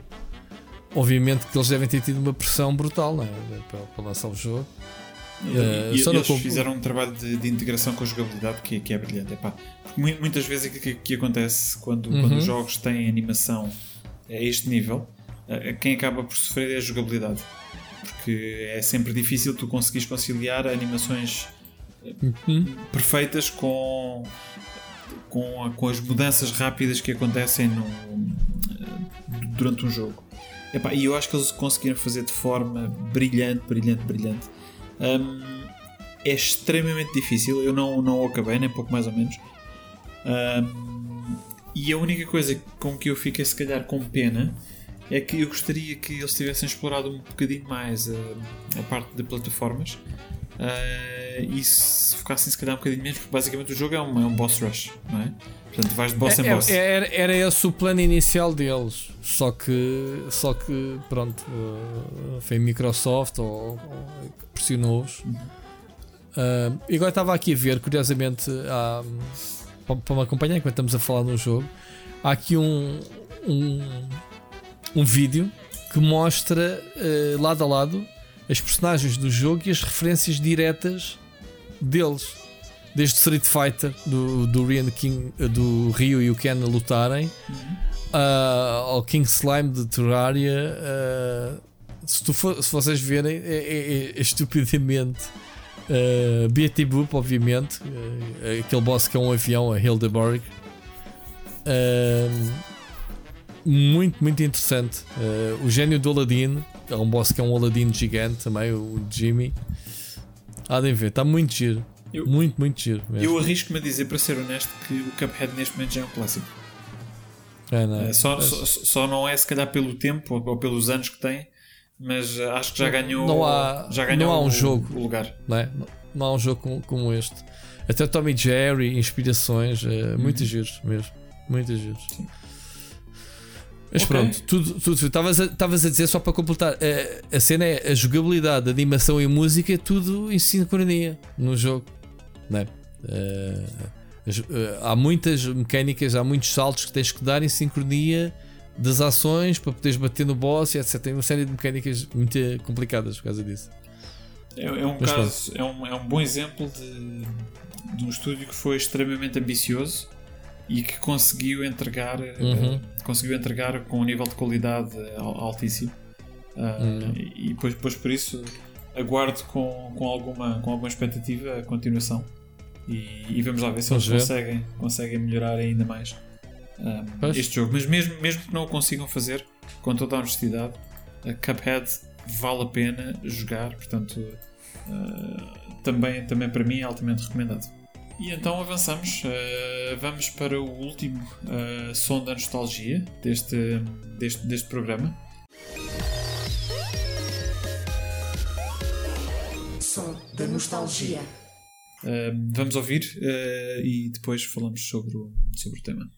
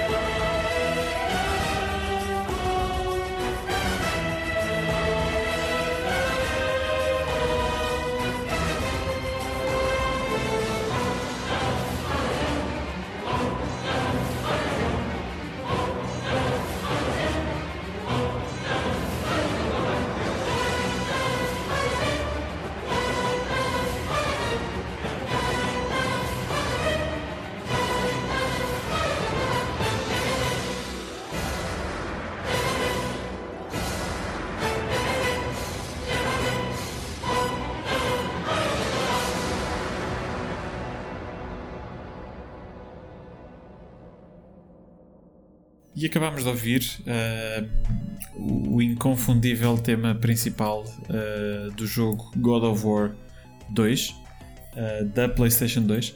Portanto, que em linha com, com o nosso compromisso de que consideraríamos retro tudo até a, até PlayStation 2, acho que também é importante trazermos alguns jogos que, embora sendo mais recentes, são também eles já considerados retro. Um, no caso deste, deste God of War, eu penso que, que não, não precisa de, de apresentações. Um, é o jogo, ou foi um dos, dos grandes jogos da PlayStation 2 e foi o, talvez o, o jogo de maior visibilidade que fechou. Uh, ah, fechou, o catálogo, fechou o catálogo da, da PlayStation 2. Uh, eu, eu, diria que eu, eu quando joguei uh, costuma acreditar na altura que, estava, que ele estava a correr numa PlayStation 2 e não numa, numa PlayStation 3, porque graficamente a escala do jogo portanto, foi abs absolutamente um, um, clássico também. Uh, do ponto de vista de, do tema, portanto, isto o compositor foi o, o Gerard Marino, eu não sei exatamente se será Gerard, se será Gerard, um, mas foi ele que compôs este tema, portanto, um tema com, com muitas vozes e, e e, e muita instrumentação orquestral de fundo uh, que, que, passa imediatamente uma ideia de portanto, daquilo que é o jogo, uh, da violência, de épico, do, grandiosidade, yeah. do quão épico o jogo, o jogo realmente é. E acho que logo, uh, logo como introdução do, do, do, jogo, nos prepara logo para, para aquele que é um aliás, eu, eu arriscar-me a dizer que provavelmente é o meu jogo favorito da PlayStation 2. Uh, e a PlayStation 2 é uma consola com um catálogo, uh, se calhar, dos melhores de sempre em termos de, de, quantidade de jogos de, de grande qualidade. e este jogo está certamente, no, se, não, se não será o primeiro, estará certamente no top 5 de jogos. E que, se não tiveram a oportunidade de jogar, com, com toda a honestidade, não percam a oportunidade porque o jogo é muito, muito bom. Eh, eu não sei se tiveram a oportunidade de jogar o jogo ou se têm alguma opinião em particular sobre, uhum. o, sobre, sobre, o tema que acabámos de ouvir. Bah, o, o, tema a mim é exatamente tudo dizer, chamar violência, é mesmo. Estava é, aqui a dizer. Faço ideia o, o trabalho do, do maestro no, no, final de gravar estas, estas orquestrações, porque isto parece-me bastante uh, frenético, né? Uh, bastante violento. O jogo, obviamente, que joguei, uh, é aquilo que tu dizes, uh, e, neste, neste segundo vê-se aquele cenário do templo que é, que é gigante, e, depois tu vais a ver, quando a câmera se afasta, vês que, que, o templo está em cima de um titã, não é? No meio de um deserto. É neste, né? No 2 posso estar trocado, mas acho que era, era no 2. Lembras-te dessa cena? Do, o nível em si era num templo que estava nas costas de um titã. Sim, é do, acho que estava nas costas do Cronos, não era? O Cronos, pá, coisa estúpida, man. Este jogo é mesmo brutal. O 3 depois veio-lhe dar alguma, alguma. ampliou, né? mais um bocadinho, mas não, estes da PlayStation 2 não ficam nada a dever ao 3. Já saído na PlayStation 3, sinceramente. Não, e, e repara, eu, eu gostei imenso do, do, do, terceiro jogo, mas acho que não teve o mesmo impacto do que o primeiro e o segundo, uh, do ponto de vista de escala. Porque epá, tu nunca esperarias que uma PlayStation 2 conseguisse uh, ter um jogo com esta dimensão. Enquanto se calhar para a PlayStation 3 já estávamos todos um bocadinho à espera, não é? Portanto, não, não impressionou tanto. Era uhum, mesmo um é jogo isso. excelente, mas eu acho que do ponto de vista de, de, ficares impressionado com aquilo que eles conseguiram fazer com, a, com o hardware, uh, que, que se calhar os dois primeiros serão. Sabes, serão sabes que eu, eu, eu, adoro o remake de, do God of War e estou ansioso que saia o, o próximo. Mas uh, vou dizer que este, este, este género de, de ação um, continua a funcionar. Deveria de haver mais jogos com, com esta visão uh, hack and slash de visão isométrica, né? como, é o, como é o God of War. Houve alguns clones, houve um jogo, vocês lembram-se do Dante, né? era, era, Sim, era, era, era o. Ah, que um, o Dante's Inferno. É o Dante's, Dante's Inferno. Dante's, Dante's Inferno, exatamente. Sim. Vinha buscar muita inspiração ao God of War. Uhum. Uh, deveria de haver mais, na minha opinião, deste género. Se calhar há, a pessoa também não conhece os jogos todos, mas é um, um formato que God of War deixou. Tens de, o, deixa aqui. os primeiros dois Darkstalkers também. Não é? Sim. Sim, também. Lá está. E agora o, o mais recente já se aproxima mais do Diablo, mas continua a ser. eh, continua a ser mais ou menos eh, assim. O, o, o Darksiders é, é um bom exemplo. Darksiders, de- exato, desculpa. Darksiders Sim, não é da, Dark Souls. da, da herança, da herança que lá está João Madureira eh, herdou esta herança do God of War. Mas olha, o God of War, Portanto, God of War não é um jogo isométrico, o Diablo é que é. Eh, sim, mas, mas também não é na terceira pessoa, Ricardo. É aquela visão, não, é na- isométrico não, não é na terceira pessoa. Não, É tem uma câmara livre. Acho que essa foi a Tem grande, câmara foi, foi a grande não, é, mudança. não é bem livre. Não, é, Não, não quando é eu digo livre. câmara livre é que ela não é estática, ou seja, ela é bastante dinâmica na forma como te introduz Sim, ah, ah, sim, sim. o dramatismo todo das cenas. Tu quando vais atrás Tens do, várias é, câmaras. tu, quando vais atrás vários- do Kratos, a câmara vai flutuando em pontos diferentes. Certo, certo. O que é uma coisa Tens muito razão. inteligente, aliás. Eu há pouco tempo estive a rejogar o primeiro e estava-me a esquecer Hum. quando estás a escapar do, do, do barco. eh, aquela câmara é muito é muito diferente. Epá, por acaso estava agora a ver uma sequência do 2. A forma inteligente como eles foram fazendo a câmara, que ela aproxima-se, afasta-se. Ele agora ia escalar uma, uma grade, então a, a câmara ficou mesmo atrás dele, quase como se fosse um third Uhum. person uh, game. O jogo é muito bom e acho que envelheceu mesmo muito bem. Os dois envelheceram bem, sinceramente. Esse, esse ainda é provavelmente a Sony. Não sei se terá interesse em recuperar esses por causa dos novos, mas era fixe ter uma.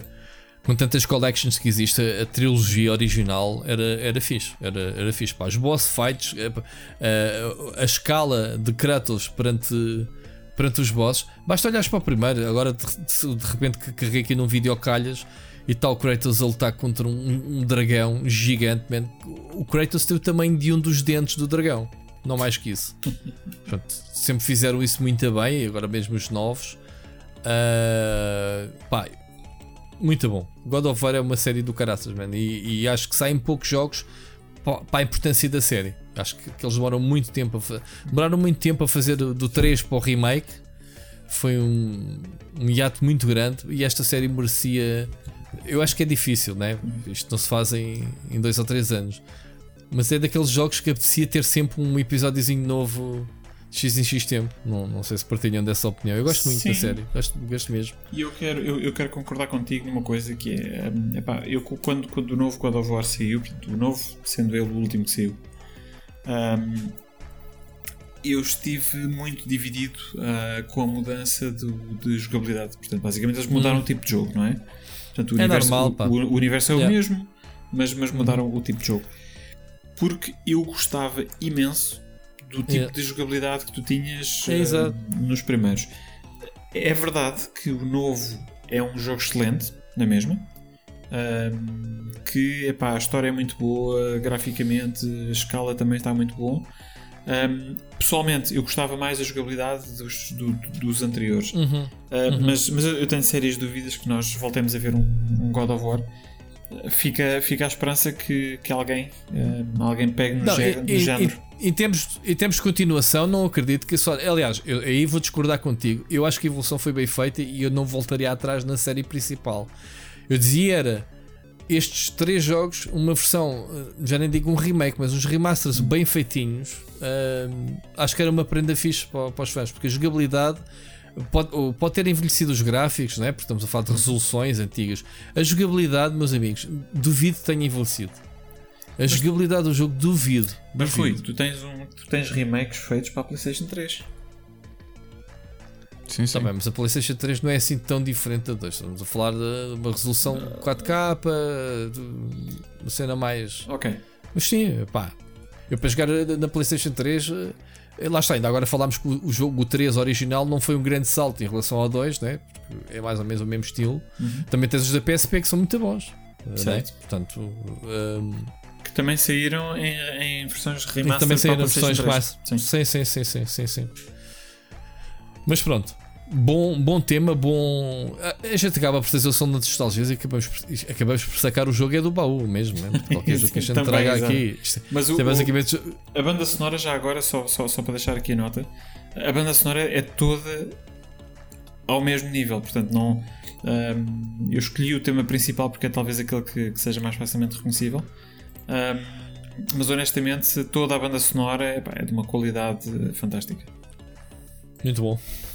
Ok. Siga. Então, já que estamos agora um, a andar para a nossa reta final, um, vamos entrar no Gaming Club uh, deste mês. Gaming Club. Portanto, a, a votação, um, os nossos ouvintes uh, votaram mais uma vez, fizeram-se fizeram -se ouvir uh, e escolheram, escolheram o seu. Uh, ou o seu não, o nosso. o nosso jogo de, deste mês. Portanto, o vencedor foi, um, foi o Golden Axe na sua versão de Mega Drive. Um, já agora, só para relembrar, os outros dois candidatos uh, foram o Dead or Alive 2 da Dreamcast e o Kid Dracula da, da NES. Uh, e pronto, venceu o Golden Axe. E nós, pela primeira vez, temos aqui uma participação de um ouvinte que participou no Gaming Club e que Boa. vai ser ele a abrir, uh, a abrir aqui o nosso Gaming Club e a dar a sua opinião. Portanto, vamos ouvir aquilo que o Carlos Duarte tem para nos dizer um, e falamos já a seguir.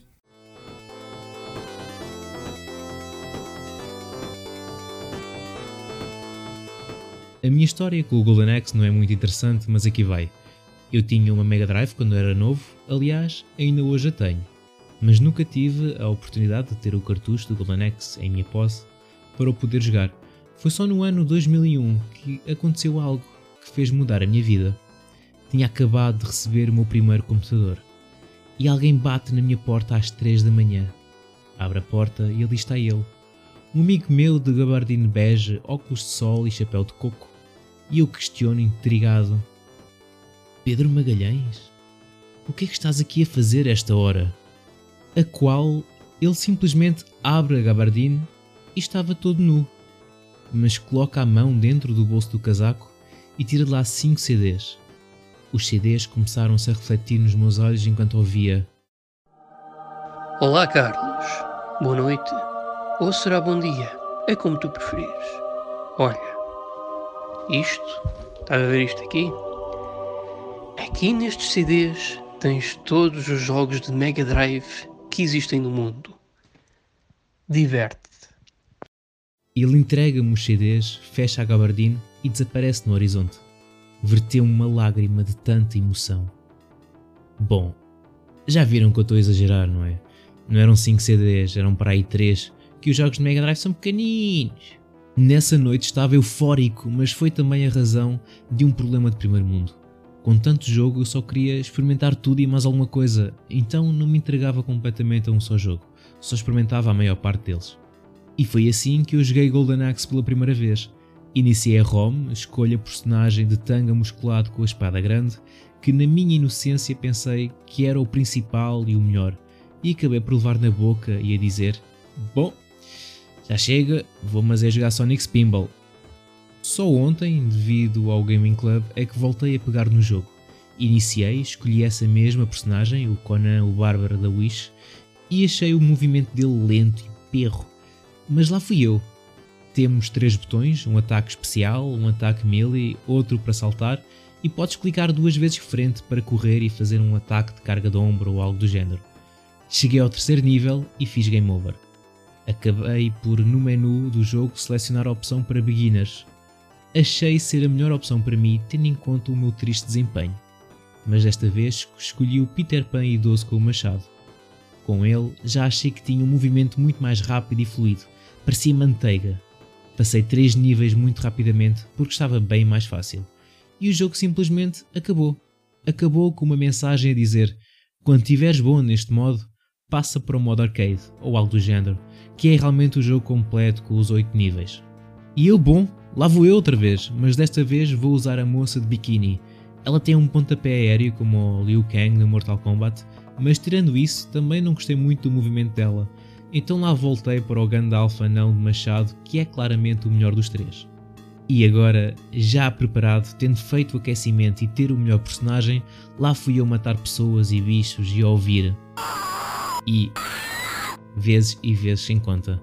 Encontrei mini dragões e outras aberrações que podes montar e eles cospem fogos e cenas que é fixe. Não vou falar da premissa do jogo, porque para isso estão cá vocês os três, ou dois se algum de vocês se baldou outra vez, mas vou falar daquele boss final que é simplesmente nojento. que não é o Deathbringer, mas sim aqueles dois esqueletos de espada a dançar à beira dele. Man, a raiva, meu Deus, a raiva. Se lembras de ficar no meio dos dois, eles começam a jogar ping-pong contigo. Enquanto o boss manda aqueles ataques que ocupam o ecrã todo, ou então do nada aparece uma cabeça de dragão que ocupa o quarto do ecrã para te mandar uma escarreta de fogo para a cara. Mas vá, com alguns créditos no bolso e nas opções de também ter repa- reparado que podia aumentar a barra de energia de 3 para 5, também ajudou. E lá o consegui derrotar, depois fim salvei a malta e coisa.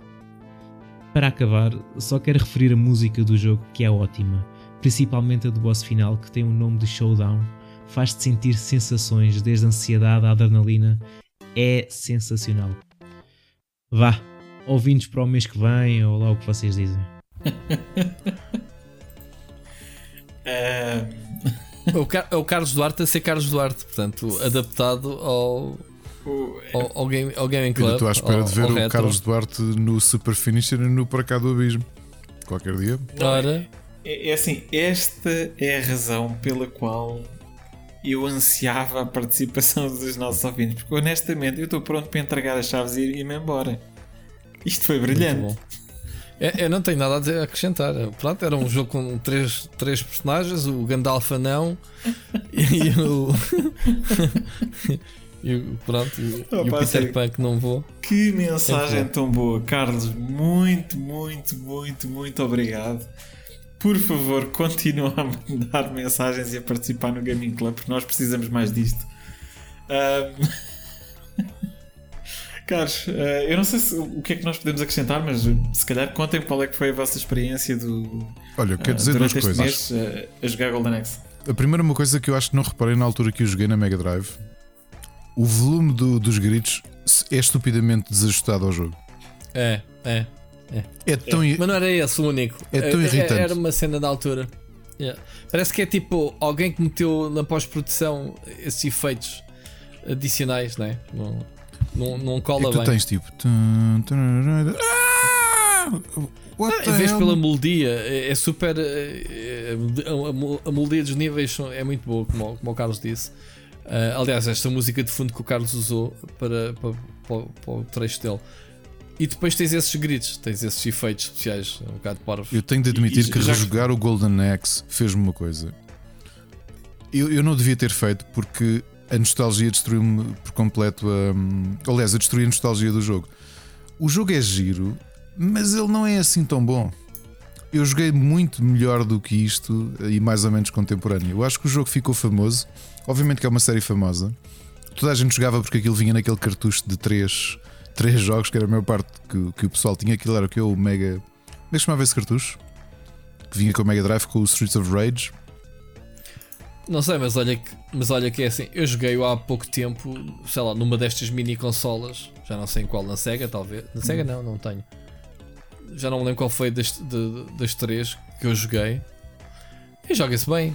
Joga-se bem. Não, envelheceu joga- assim tanto. não, não é envelhecer, é que tu olhas e. e- o, Go- o é- Golden Axe é de que ano? É- é- é- é- era isso que eu ia dizer. O Golden Axe é de- é de 89, 1989. Olha, acertei. É, de- é de 1989. O que é que nós tínhamos em 1989 com este nível? Epá, pois. Pronto, eu, eu vou-vos dizer uma coisa. Eu joguei este jogo na, na arcade. Este era o jogo que me fazia ali na.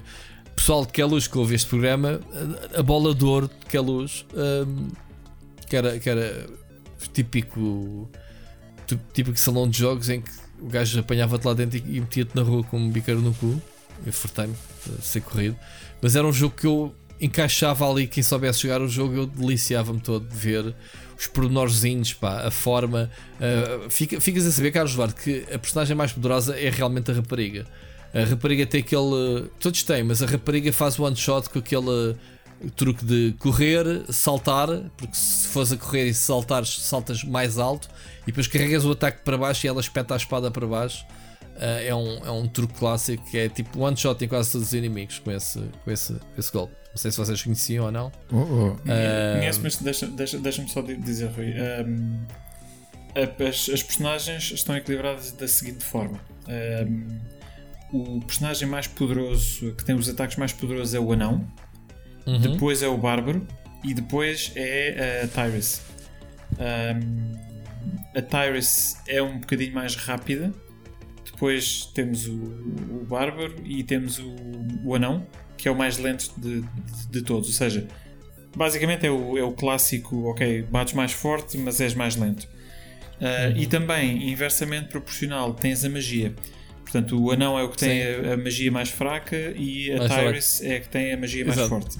Portanto, Era, eles- era isso que eu ia dizer. Por isso, por isso é que eu ia dizer que ela era a mais poderosa, sim, tens razão. Sim, Tens mais slots de magias eh, para para usar. Mas, mas, o, mas o Carlos tocou num, tocou num tema imp- importante que é, e tu notas isto, repara, embora a magia seja realmente importante, tu não utilizas a magia vezes suficientes durante o jogo para te compensar eh, o facto de, de, por exemplo, se jogares com ela, dela ser muito mais fraca e de precisar de bater neles muito mais vezes.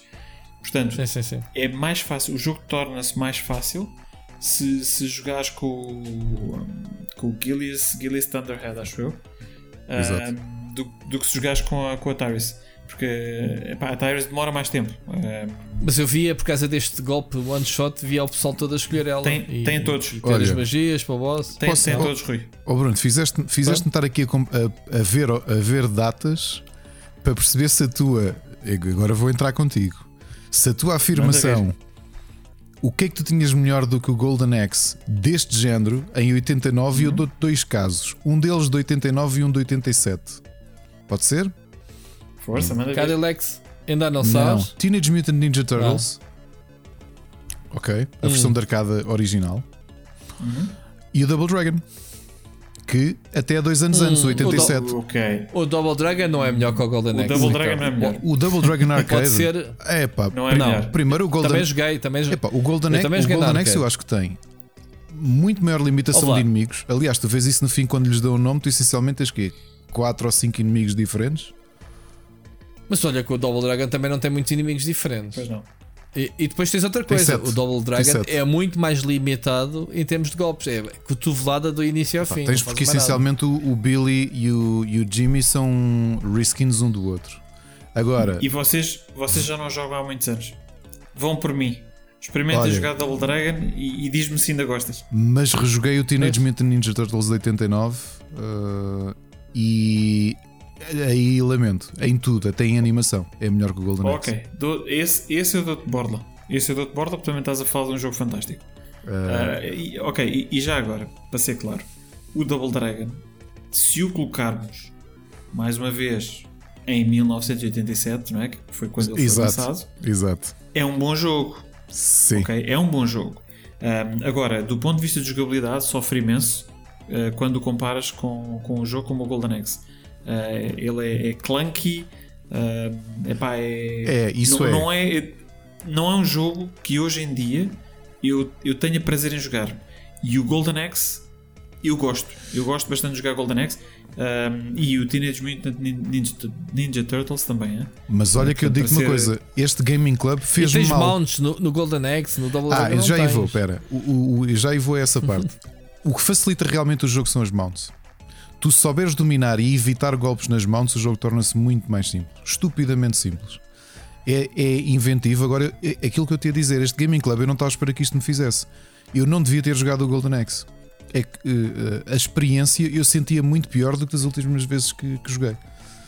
Mas é a maior parte dos jogos é assim. pô. Caraças, é difícil tu equiparares os jogares agora que Não sei, há- não sei. Streets of Rage eu joguei e acho que ele se aguentou. Vai lá, vai lá jogar agora ao test drive e depois vem cá falar comigo. eu faço ideia, o Ricardo diz que não jogou, devia estar a ver o vídeo e pensar assim: pô, estes gajos são malucos, tu sabes o que é que dizem? Já, na altura quer ver, o que é que tinhas de melhor? Houve lá, É assim. como é que se chama? Estou-me aqui a tentar lembrar que também tinha versão de NES que tu tinhas de apanhar a gasolina. Era top-down. uh, tu ias numa estrada, como é que se chama o jogo? Ajudem-me. Ah, o Spy Hunter. Exato. Epá, eu acho que o jogo se aguenta com as limitações Sim. que tem. Sim, sim, mas, mas repara, aquilo, aquilo que eu senti, para, para, ser honesto, aquilo que eu senti com o Golden Axe é ainda se joga bem, mas hoje em dia ficas com a sensação de o jogo é muito mais simples ou muito mais básico É isso, é. do que aquilo que tu, do que, aquilo que tu te lembravas. É não isso. Mas, mas é um jogo que ainda se joga bem. Epá, pelo menos eu, eu posso vos dizer, eu, eu gostei imenso de, de, de, de- de ter a oportunidade de jogar mais uma vez este jogo no, no Gaming Club este mês. Ah, epá, acho que ainda funciona bem, eu ainda me divirto a jogar o jogo.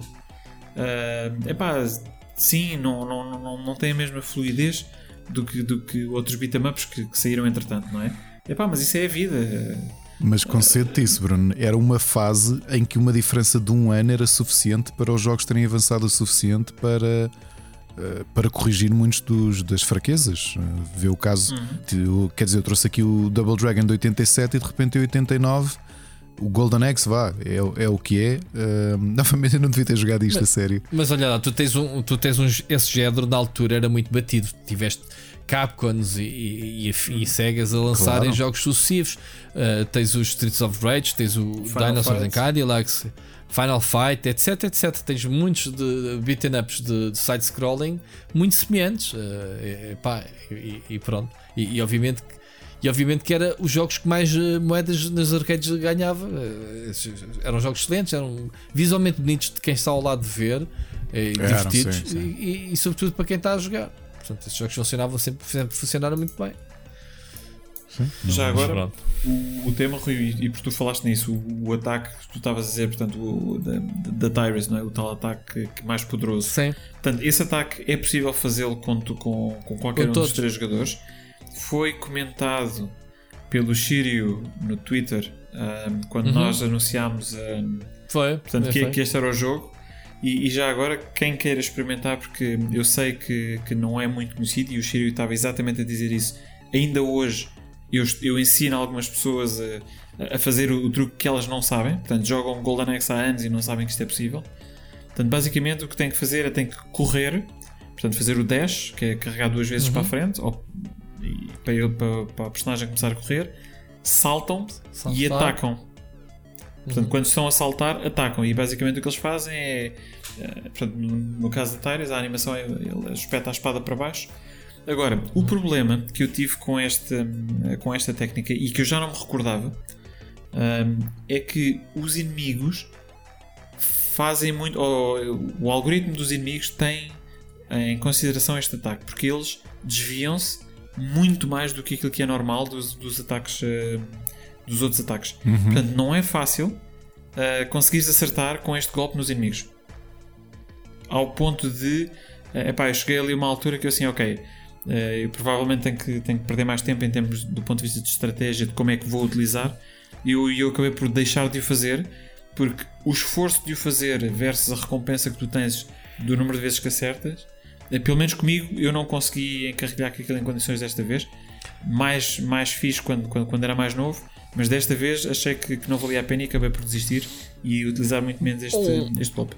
Um, um golpe que eu uso bastante é, é, é- é continuar, é, é double run, eh, atirá-los para o chão, double run, atirá-los para o chão. Sim, que é né, para evitar, para evitares, o, para evitares o, o Sim, não, contacto. não podes ser rodeado, Claro. senão levas. Olha, e Sim, não, não sim. quero ser este gajo, mas já agora a opinião: o Final Fight é deste ano. Sim, sim, eu sei. Eu, quando, eu, eu agora quando disse Final Fight eu lembrei-me, é do mesmo ano. Sim. Caraças, o, o, o, caso para o Golden Axe não está assim tão claro quanto isso. Pá. Não, mas olha, isso, isso só quer dizer uma coisa: 89 foi um ano do cacete Sim. para os, para os beat'em ups. E não sendo um beat'em up, não esquecer também que é o ano que sai nas arcadas o Shadow Dancer e o Strider. Está bem, são jogos diferentes. Foi o que eu acabei de dizer. Sendo jogos diferentes, foi um jogos ano do diferentes. caraças, sim senhor, para as arcadas. Inegavelmente. Ah, Já agora, uma curiosidade: ahm, a versão de Mega Drive, que é bastante fiel à, à versão de arcade, portanto, que é, que é a versão original, tem mais níveis. Ahm, Hum. Eu não sei se vocês sabiam, mas vocês, quando jogam no- na versão arcade eh, e chegam vá lá, ao sítio onde, onde se salvam, portanto, onde se confrontam rei. com o, Death, com o Death Adder Sim. e depois salvam o rei e a princesa. Uhum. Na- no jogo da- das arcadas, o jogo termina aí. Portanto, basicamente é uma, é uma sequência de ok, salvei o rei e a, e a rainha e pronto, e o jogo terminou. Enquanto na Mega Drive, ahm, o rei e a rainha dizem: Ah, ele estava a receber ordens. ahm, Porque aquele era o Death Adder vi- Jr. No Drive. eu vi-o passar, Yeah. eu vi-o passar da- por esta esta sala. porta. Exato, Exatamente. exato, exato. E então tu entras em níveis. em- é mais um nível extra, basicamente. É o nível extra e depois tens o boss final. Ah, que era É porque aquilo que o Carlos estava a falar, que tens a tal sequência, que tens os, os- os esqueletos e o. Mas, mas É pronto, tem, que o- tem- tem mais níveis. Que o Death Adder final da Mega Drive até tem uma sequência de ataque diferente do Júnior, não é? Porque o Júnior só atira aquele relâmpago, acho que é em frente e para trás, portanto, uma linha horizontal. E o Death Adder final é que atira em seis direções. É mais difícil. Olha, eu não sabia disso, porque a única versão que eu joguei na minha vida foi a de Mega Drive, nesse tal cartucho, que era o quê? Mega Force, era assim que se chamava, que vinha de base com a consola, na versão que a Ecofilms vendia, que era um cartucho triplo, Streets of Rage, Golden Axe e era Shinobi 1, acho eu. Não sei que eu na altura não tinha Mega Drive. A minha, a minha Mega Drive comprei para aí há 5 anos ou uma coisa assim. Portanto, Olha, é Mas isso mesmo. já- Olha, Mega Games 2 trazia uh, The Revenge of Shinobi, Streets of Rage e o Golden Axe 1. Era, era o cartucho que vinha com. Foi uma promoção de Natal da, da, da Ecofilms. Era a Mega Drive com estes três jogos. independentemente da versão Mega Drive ser bastante próxima, efetivamente, da, da versão arcade, eh, não é tão boa do ponto de vista técnico. Portanto, eu vou aqui deixar uma recomendação que é, se quiserem, joguem a versão de PC, porque a versão de PC foi, foi um dos primeiros jogos eh, que saiu na altura, já em VGA, portanto 256 cores. Está tecnicamente mais próxima do arcade do que eh, a versão de, de Mega Drive. Ah, e é melhor não falarmos na versão do Amiga porque foi uma node, eh, foi uma node autêntica, infelizmente. Que não só está eh, tecnicamente mais próxima da versão arcade, mas também tem os níveis extra da, da Mega Drive. Portanto, será provavelmente a versão mais completa para jogarem. Portanto, se estiverem interessados ah, para os nossos ouvintes em, em se juntar ao, ao Golden Axe ou, ou jogar um pouco Golden Axe depois de ouvir o nosso podcast, ah, se tiverem a oportunidade, se calhar joguem a versão de PC, que é capaz de ser a melhor versão que, ah, que tem disponível neste momento. Ok. E pronto, caros, mais algum, algum comentário? Acho que o Carlos, no fundo, eh, disse a maior parte das coisas que nós, nós também tínhamos para dizer e, e, e foi, foi fantástico eh, ouvir. Menos o senhor do casaco, isso eu não ia dizer. Eu só me assustei quando ele falou nisso, quando ele disse que, eh, que, ele, Estava tudo nu. que ele retirou, retirou o jogo de. Ah, e pronto, mas no fundo foi, foi do bolso do casaco, que foi uma coisa positiva. Eu só, eu só quero ter a noção se aquela pessoa que fala é mesmo o tal Pedro Magalhães que, foi- que hipoteticamente lá foi a casa. Eu acho que sim, que é, pá, ele nem mentir. Muito bom. Isto é fantástico. Uhum. A sério, pá. Fi- Fica aqui a nota aos nossos ouvintes, por favor, partilhem. Isto tem muito mais piada e é muito mais giro com a vossa participação. Eh, joguem os jogos eh, conforme nós vamos fazendo de, ou selecionando mês a mês. Juntem-se a nós e juntem-se a nós nesta, discussão que eu acho que, que é sempre muito, eh, muito interessante. Tem alguma coisa mais para adicionar aqui ao nosso Gaming Club? Hum, Não, Nope. vamos fechar isto, já vai longo. Ok, então eh, está na hora de nós decidirmos qual é que é o jogo, ou melhor, eh, n- não decidir qual é o jogo do Gaming Club, mas eh, está na hora de dizer quais é que são os, os três jogos eh, que vão, vão ser eh, colocados a votos eh, para os nossos ouvintes para eles selecionarem o, o jogo do Gaming Club do próximo mês. Votem no vosso favorito, joguem, partilhem a mensagem com a vossa experiência no próximo Pixel Hunters. Ah, e então, os jogos que temos para o próximo mês são o Iron Man, ah, também conhecido como Ivan Iron Man Stewart's Super Off-Road, a versão da Amiga. Adoro esse jogo. Fuck. Um, o Gargoyles Quest do Game Boy e o Nitro do Commodore Amiga. Portanto, temos Tão dois bom. jogos do Amiga e um jogo do Game Boy a competir para, para o nosso. Eu, eu joguei o Iron Man no Spectrum. Tu jogaste no É, Spectrum? e, e, e multiplayer, yeah, no 48k, tipo, porra, como é que tu metes os, os dedos todos em cima daquilo? E que Yeah, tal? yeah. Funcionava bem? Do caraças, man. Adorei, man. É- Era aquele, esse tipo de jogos. Esse foi o jogo que me fez gostar daquele tipo de controle. Eu joguei dezenas de jogos desse género. Lá está o Nitro, o- o- os Micro Machines. Todos aqueles jogos que o Ricardo outro dia estava a jogar um jogo parecido a arrumar carros. Eh, esse tipo de jogo, nasce- para mim, nasceu no Iron Man, no, no Super Off-Road. Yeah. Não, é verdade. Pá, a, Blizzard, a. Blizzard fez A, a Blizzard não, desculpa. A, a T17 fez o Overdrive e o Outrun Racing. eh, sei lá, tanto jogo que saiu desse, desse tipo de jogabilidade de uma pista por cenário. Não era preciso, às vezes as pistas até tinham scroll, mas essa jogabilidadezinha com muita perícia, né? De, de conseguires rodar os ca- o carro na, na curva certa e isso. Eu, eu, eu- posso dizer que eu ainda hoje, de vez em quando, jogo um bocadinho deste jogo. É, é daqueles que É. que está sempre. Eu, de vez em quando vou, vou fazer um, um, uma ou duas pistas só para, só para matar saudades. Exato. Até- até- Atenção que não queremos estar a influenciar, Ora. malta, porque o Nitro é bem melhor. Olha, e, e há outra coisa, curiosamente, eu não joguei Super Off-Road para NES, Uhum. porque quando eu o vi, parecia-me um RC Pro M mais pobre. Um quê? O RC Pro M, que por acaso é um ano mais velho que o, que o Super ah, Road ah, Off, sim, de carro telecomandados. Sim. porque também tinhas a mecânica Epá. de configuração e tudo isso. Este, este era do E caralho. como aquilo era um ecrã Muito só, o- as- as- né, a pista era um ecrã só, eu na altura olhava Sim. para o RC Pro M e pensava, ah, o RC Pro M é melhor. Você- você- vocês lembram-se de um jogo chamado Badlands?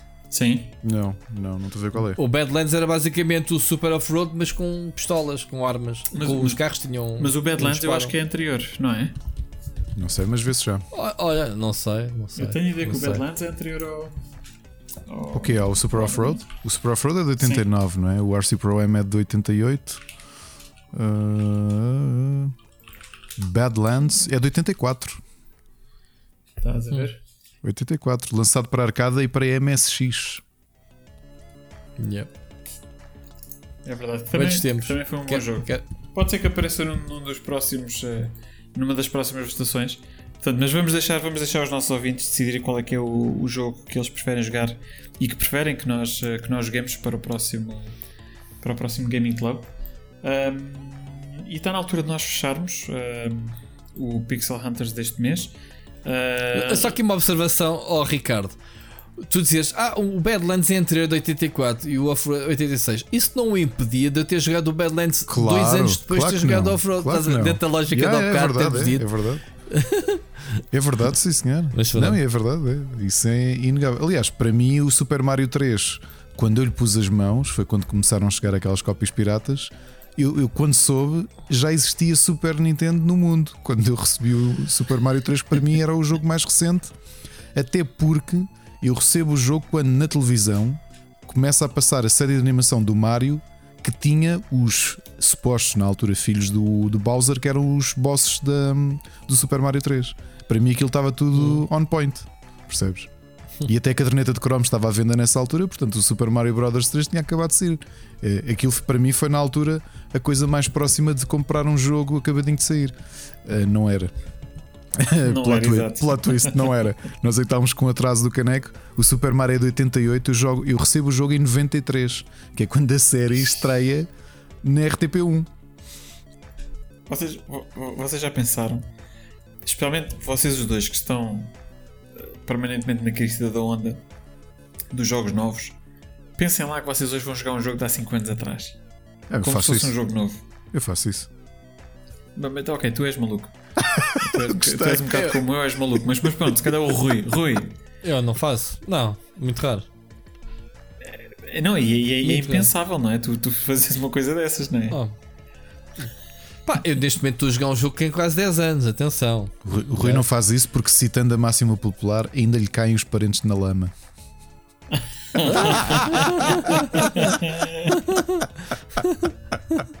Não, eu tenho, eu tenho estado a jogar. Aliás, é o jogo que mais tenho jogado nos últimos dois meses. É o Final Fantasy XIV. Já tem uns bons anos em cima, portanto. I rest my case. Portanto, acabo de me contrariar a mim próprio, mas por norma não. Tu qualquer, dia, tu qualquer dia ainda me pões a jogar isso. Tant- tanta vez falas no assunto. Mas pronto, Epá. já estamos, já estamos a divergir. Isto não é retro.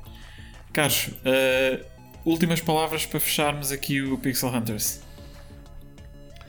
Olha, gosto muito de vocês, gosto muito de estar aqui e isto é imperdível. Uh, e vou aqui dizer-vos que o meu bullying com vocês de- sobre os erros que vocês fizeram o mês passado com os aventuras Point and Click é tudo sobre inveja que eu tive de não ter estado com É vocês. isso. Tá? Ah, Pronto.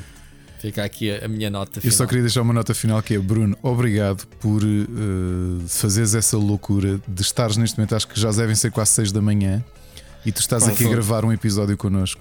Obrigado por te estares aqui a ajustar aos nossos, eh, aos nossos problemas ou às nossas dinâmicas familiares e, e não vais dormir nada. Obrigado. Foi um grande Não, episódio. e obrigado, obrigado a vocês pela participação mais uma vez. Acho que, acho que temos aqui mais um episódio interessante. Esperemos que os nossos ouvintes concordem connosco. E, e pronto, olha, eh, até Só- para o mês. É, e só dizer uma retro. coisa, não é só para ser justo.